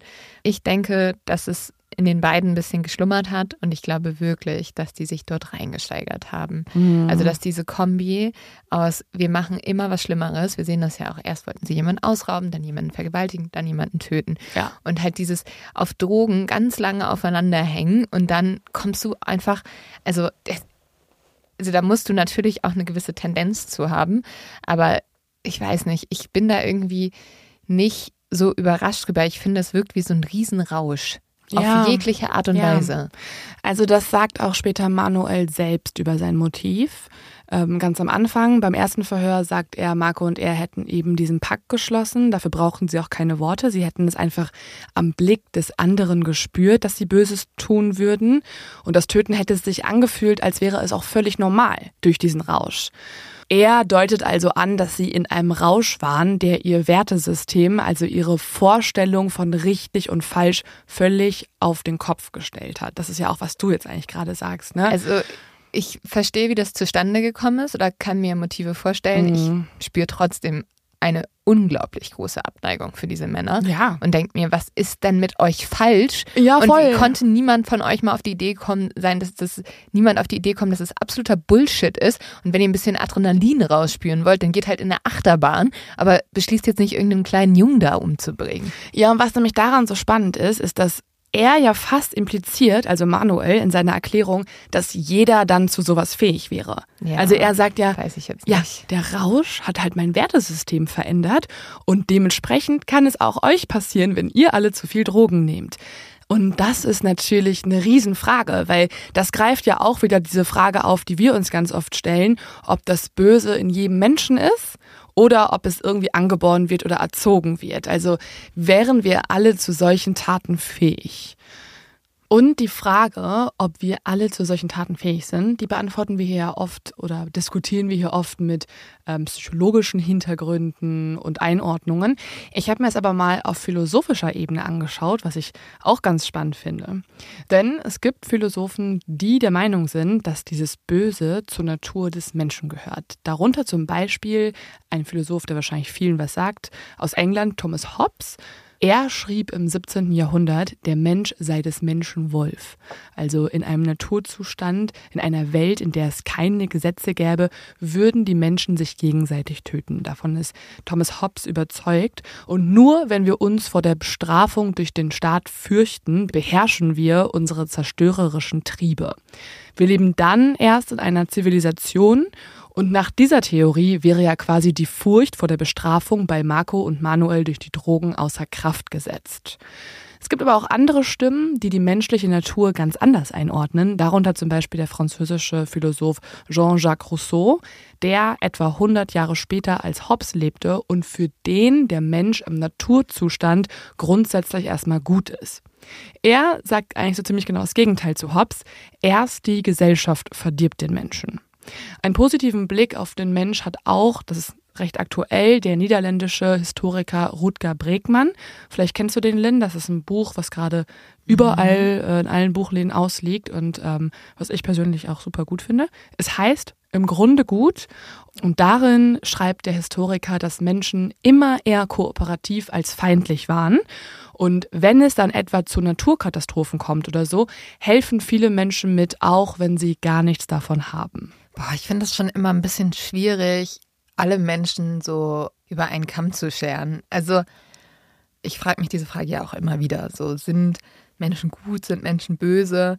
Ich finde das eh viel zu plakativ, also viel zu schwarz-weiß gedacht so. Mhm. Ähm, ich glaube, es ist eine Mischung. Menschen sind grau, Menschen haben beides in sich und dann gibt es einfach verschiedene Motivationen, nach denen Menschen handeln. Es gibt einfach Menschen, die sind egoistischer. Mhm. Die denken zuerst an sich selber und denken nicht so viel daran, was sind mir jetzt andere Leute wert, sind mir deren Gefühle wert.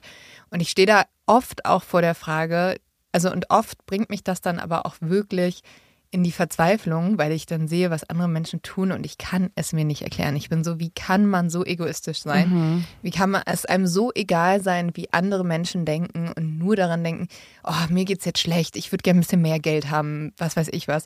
Sehen wir ja auch irgendwie gerade in der politischen Landschaft mhm. manchmal, dass da komplett eine Menschlichkeit über Bord geworfen wird. Und dann haben wir halt noch ganz andere Fälle, wo halt Menschen einfach narzisstisch veranlagt sind oder auch wirklich Persönlichkeitsstörungen haben. Ich weiß nicht, ich finde das immer schwierig. Ich möchte mich auf die Frage persönlich nicht festlegen, ist ein Mensch gut oder böse. Weil mhm. ich glaube, das ist zu einfach gedacht. Und das sagt sich natürlich immer schön, die Menschheit ist gut oder die Menschheit ist böse. Aber ich weiß nicht. Ich, ich finde, wir können das nicht so sagen. Außerdem ist es ja auch hier so, dass diese natürliche Tötungshemmung, die wir eigentlich in uns haben, die vielleicht durch die Drogen herabgesetzt wurde. Und ich meine, wir sehen das auch in Bürgerkriegsländern wie jetzt irgendwie Sierra Leone oder so, wo Kindersoldaten unter Drogen gesetzt werden, damit sie überhaupt so handeln, was eigentlich gegen ihre Natur gehen würde. Ich würde das hier aber auch nicht nur auf die Drogen schließen. Also natürlich ist das irgendwie etwas das einen Einfluss spielt. Ich habe das Gefühl für mich persönlich, dass wir es mit einer ganz besonderen Situation zu tun haben, weil wir diese zwei Menschen haben, die in einem Raum oder in einer Wohnung mehrere Tage zusammen sind. Es ist fast wie so eine abgetrennte Welt, wo sie auf einmal ihre eigenen Werte und Normen festlegen und die sind halt viel niedriger und ich habe das Gefühl, dass sie sich wirklich reingesteigert haben. Dass wirklich das so war, so ja, ähm, wir können noch eine Grenze überschreiten, jetzt haben wir die schon überschritten, jetzt ähm, überschreiten wir noch eine Grenze. Ich weiß nicht, ich habe das Gefühl, hier hat das mit ähm, einfach dieser besonderen Situation zu tun und dann haben natürlich die Drogen noch eine Rolle gespielt. Und diese großen Fragen bleiben aber auch offen. Also viele Menschen erhoffen sich, dass sie Antworten durch den Prozess bekommen. Der steht jetzt Anfang 2017 an. Und tatsächlich ist es auch nicht nur ein Prozess, sondern zwei. Also die Fälle von Manuel und Marco werden getrennt voneinander verhandelt. Und bald wird bekannt, dass Manuels Anwalt ein sogenanntes verkürztes Verfahren beantragt. Das gibt es in Italien und das heißt, dass der Angeklagte, in diesem Fall Manuel, darauf verzichtet, bei der Verhandlung teilzunehmen. Er kann also, und das ist sein Nachteil, die Anklage als Zeuge nicht mehr entkräften. Der Vorteil ist bei diesem verkürzten Verfahren aber, dass wenn es zur Verurteilung kommt, dass oft auch das Strafmaß reduziert wird, in der Regel um ein Drittel.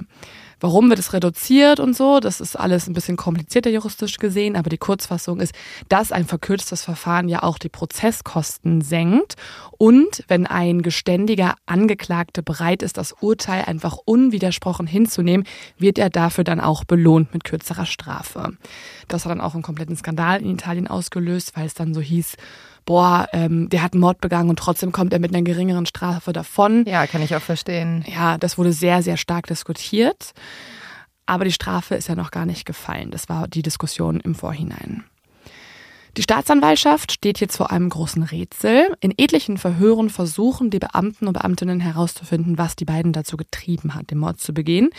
Manuel und Marco machen sich in all diesen Wochen und Monaten, wo sie in Untersuchungshaft sitzen, gegenseitig für den Mord verantwortlich. Sie sagen, und das sagt jeder von beiden, dass sie durch den jeweils anderen manipuliert wurden. Vielleicht Man haben sie sich auch beide gegenseitig manipuliert. Ja, voll. Kann auch sein. Wer weiß. Manuel kann hierbei auch vor allem die genauen Ereignisse gar nicht mehr so richtig rekonstruieren. Also er hat nur noch so Flashbacks, die hat er auch der Polizei erzählt, aber der Rest ist irgendwie Dunkelheit für ihn, sagt er. Eine Hypothese, die die Ermittlerinnen und Ermittler bald haben, ist, dass die Tat etwas mit Manuels Vater zu tun haben könnte. Sie merken nämlich, dass während der Vernehmungen Manuel immer total in Rage gerät, wenn er über seinen Vater spricht. Mhm. Manuel fängt dann an, alle Versäumnisse aufzuzählen, die er seinem Vater vorwirft, dass der Vater immer besser zu wissen glaubte, was gut für ihn sei, dass er ihn aus dem Restaurant geworfen hat und man fragt ihn dann auch irgendwann, ob er sich mit diesem Gemetzel an seinem Vater auf gewisse Art und Weise rächen wollte. Und Manuel antwortet daraufhin, das schließe ich nicht aus. Mhm. Es kann also sein, dass die Wut auf die Gesellschaft, auf die Familie, auf ihr Leben in ihn steckte und dann auf Luca als einfachen Menschen projiziert wurde. Und dass das viele Kokain diese Wut auch nochmal entladen hat. So ganz zu klären ist diese Frage aber nicht. Und man sieht ja auch, Marco und Manuel wissen selbst nicht, wie sie es beantworten sollen. Ich glaube, man kann halt wirklich sagen, es war ein absoluter Wahn, der ja. hier stattgefunden hat. Also wir haben es mit einer Situation zu tun, wo diese Feier stattfindet. Die setzt alles außer Kraft, was wir eigentlich wissen, was unsere Gesellschaft irgendwie ausmacht. Ja, und das ist jetzt auch super schwierig fürs Gericht zu bewerten. Also was sollen sie für ein Urteil sprechen? Zum Beispiel hat ähm, die Verteidigung von Manuel sehr, sehr, sehr darauf gepocht, dass Manuels Strafe reduziert wird, weil er nicht richtig schuldfähig war. Sie sagen, die Drogen haben ihn beeinflusst und er hat nicht im bewussten Zustand gehandelt. Das ist jetzt die große Frage. Aber am 21. Februar 2017 wird Manuel zu 30 Jahren Haft verurteilt. Also das Strafmaß ist nicht erheblich reduziert worden. Die stark eingeschränkte Zurechnungsfähigkeit sieht das Gericht hier nicht. Das Gericht sagt, allein die Entscheidung, dass Manuel ein verkürztes Gerichtsverfahren beantragt habe, zeige, Manuel wisse genau, was er tue und was er getan hat. Er sei voll schuldfähig. Eigentlich krass, ne? Also das verkürzte Verfahren mhm. hatten die ja extra nur gemacht, damit es irgendwie Strafe reduziert. Und das hat aber im Umkehrschluss dazu geführt, dass das Gericht eigentlich sagt, das würdest du nur machen, wenn du alles einsiehst. Schon, ja, schon genau das Gegenteil, was hier äh, juristisch gehofft wurde von Manuel und seinem Anwaltteam. Das hat nicht so gut funktioniert. Nope. Vielleicht hätte er doch Jura zu Ende studieren sollen. ja. ja. Weil Manuel auch vor Gericht nicht aussagt, sind sehr, sehr viele Leute enttäuscht und wütend, weil sie sagen, dass Manuel ihnen eine Antwort verwehrt hat. Ihre Hoffnungen beruhen deshalb jetzt auf Markus Prozess. Der soll am 10. April 2017 nach Manuels Prozess stattfinden. Und im Gegensatz zu Manuel sagt Marco, dass er vor Gericht sich äußern wird. Der Gerichtspsychiater stellt bei Marco Prato starke Stimmungsschwankungen fest. Er habe in den ersten Gesprächen wachsam gewirkt, geradezu auch intelligent, brillant, aber bei weiteren Treffen war er das Gegenteil, erstarrt, düster und monoton. Er betont, Manuel habe Luca getötet, also weist wieder die Schuld von sich. Einer der Ermittler, der auch Marco vernimmt, sagt aber heutzutage, Marco und Manuel waren zwei Menschen, die, wenn sie sich nicht begegnet wären, nichts Schlimmes getan hätten. Ja, das sage ich ja auch. Ich glaube, ja. es war diese Kombi. Der Termin von Marco wird dann wegen eines Streiks verschoben, und zwar auf den 21. Juni. Marco muss also noch länger in Untersuchungshaft sitzen. Als es dann aber endlich soweit ist, kommt es am 20. Juni doch ganz anders. Marco wird tot in seiner Gefängniszelle aufgefunden. Den Kopf hat er in einen Plastiksack gehüllt und daneben liegt eine Gasflasche. Kurz zuvor hatte Marco die noch wegen guter Führung erhalten, damit er eigentlich in seiner Zelle kochen könnte. Marco hinterlässt einen Abschiedsbrief und er schreibt in diesem Brief erneut, dass er unschuldig sei. Und er sagt auch, man solle sich auch an die schönen Seiten seines Lebens erinnern, nicht nur an die schlechten. Und, was ich auch sehr krass finde, der Brief endet mit folgendem Satz. Das Leben ist unerträglich, verzeiht mir. Also exakt die Worte, die auch sein Idol über ihren Suizid geschrieben hat, die Sängerin Dalida. Er hat auch nochmal in seinem Brief einen letzten Wunsch geäußert und da steht, dass auf seiner Beerdigung das Lied von Dalida laufen soll. Ciao, Amore, ciao.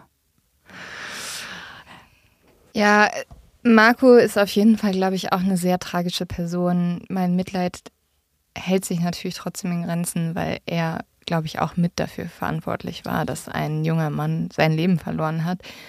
Trotzdem glaube ich auch, ach, ich glaube, der hat selber mit viel zu kämpfen gehabt. Manuel wahrscheinlich auch. Mhm. Also, dass das passiert ist, wundert mich nicht so, weil ich finde, du findest das schon in den beiden Charakteren wieder und diese totale Ausnahmesituation da hat natürlich auch zu beigetragen. Aber es ist einfach so tragisch, weil dieser arme Junge sein Leben verloren hat an zwei Leuten, die einfach mal ausprobieren wollten, wie ein Mord ist. Absolut. Also es ist ein Fall, ich habe schon vor mehreren Jahren in einem Buch und in einem Artikel darüber gelesen und ich habe es nie vergessen, weil mir diese Party nie aus dem Kopf mhm. gegangen ist. Diese ja. endlose Party, die sich immer steigert und steigert und rauschhafter wird und wahnhafter wird und also für mich war das Motiv immer so unklar. Die mhm. wollten irgendwie herausfinden, wie fühlt sich es an, Mord zu begehen, aber da war so viel mehr. Es war irgendwie ähm, Leidenschaft, Sex, Wahn, ähm, moralische Vorstellungen, Drogen. Es war alles mit drin und es war für mich irgendwie wie so eine Ekstase, die sich ins Böse entwickelt hat. Für mich ist es einfach diese total abgekapselte Welt, die mich so fasziniert. Dieser Raum, wo die fünf Tage drin gelebt haben und einfach total. alles, alles über Bord geworfen haben.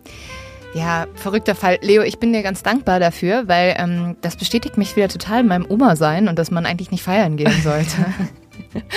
ja, nächstes Mal, wenn du auf einer Party bist, bist du so, so, ich gehe jetzt um 10 Uhr nach Hause, weil, weil? ich möchte noch äh, legal bleiben. Was ihr heute Nacht auf der Party macht, äh, keine Ahnung, aber ja. Hört euch mal ich bin eine gute an. Bürgerin. Ja. Ähm, ja, das. Ähm, Alle, die so in Berlin ein bisschen übertreiben, am Wochenende sind hier so, oh shit, äh, was machen meine Freunde, wenn sie zwei Tage wach sind? Das könnte auch passieren. Ups. Nein, das ist natürlich hier eine absolute Ausnahmesituation gewesen. Total ja. schrecklich, aber und ja. schockierend. Falls ihr euch noch weiter mit dem Fall beschäftigen wollt, kommt hier noch ein Leo-Tipp. Es gibt ein super gutes Buch zum Fall, sehr lesenswert, sehr poetisch. Da kommen noch ungefähr 100 weitere Protagonisten und Protagonistinnen mhm. drin vor, für die jetzt in der Folge hier keine Zeit war. Der Autor hat wirklich alle möglichen Leute in Rom interviewt und getroffen. Und es heißt Die Stadt der Lebenden von Nicola La Gioia. Und ja, ihr könnt es, es gibt es auch auf Deutsch, Gott sei Dank. Also viele True Crime Bücher haben wir hier nur auf der Originalsprache oft, aber das wurde auch auf Deutsch übersetzt, falls ihr noch mal reinlesen wollt. Und das war diese Woche mit meinem Fall. Ich bin gespannt, was wir nächste Woche besprechen. Wir hatten überlegt, Jeffrey Epstein mal anzugehen, aber vielleicht brauchen wir noch eine Woche länger mit den Akten, ne? Ja, es ist, es ist einfach sehr komplex. Wir schauen mal, wie wir in der Recherche vorankommen. Aber ansonsten gibt es natürlich auch einen, einen sehr, sehr spannenden Fall für euch. Vielen Dank, dass ihr zugehört habt und bis zum nächsten Mal. Und falls ihr den Podcast mögt, dann freuen wir uns natürlich immer, wenn ihr ihn bewertet, wenn ihr ihn irgendwo empfehlt und wenn ihr uns äh, nette Worte hinterlasst, falls ihr auf iTunes hört und so weiter und so fort. Und damit vielen Dank und bis zum nächsten Mal. Bis zum nächsten Mal. Ciao.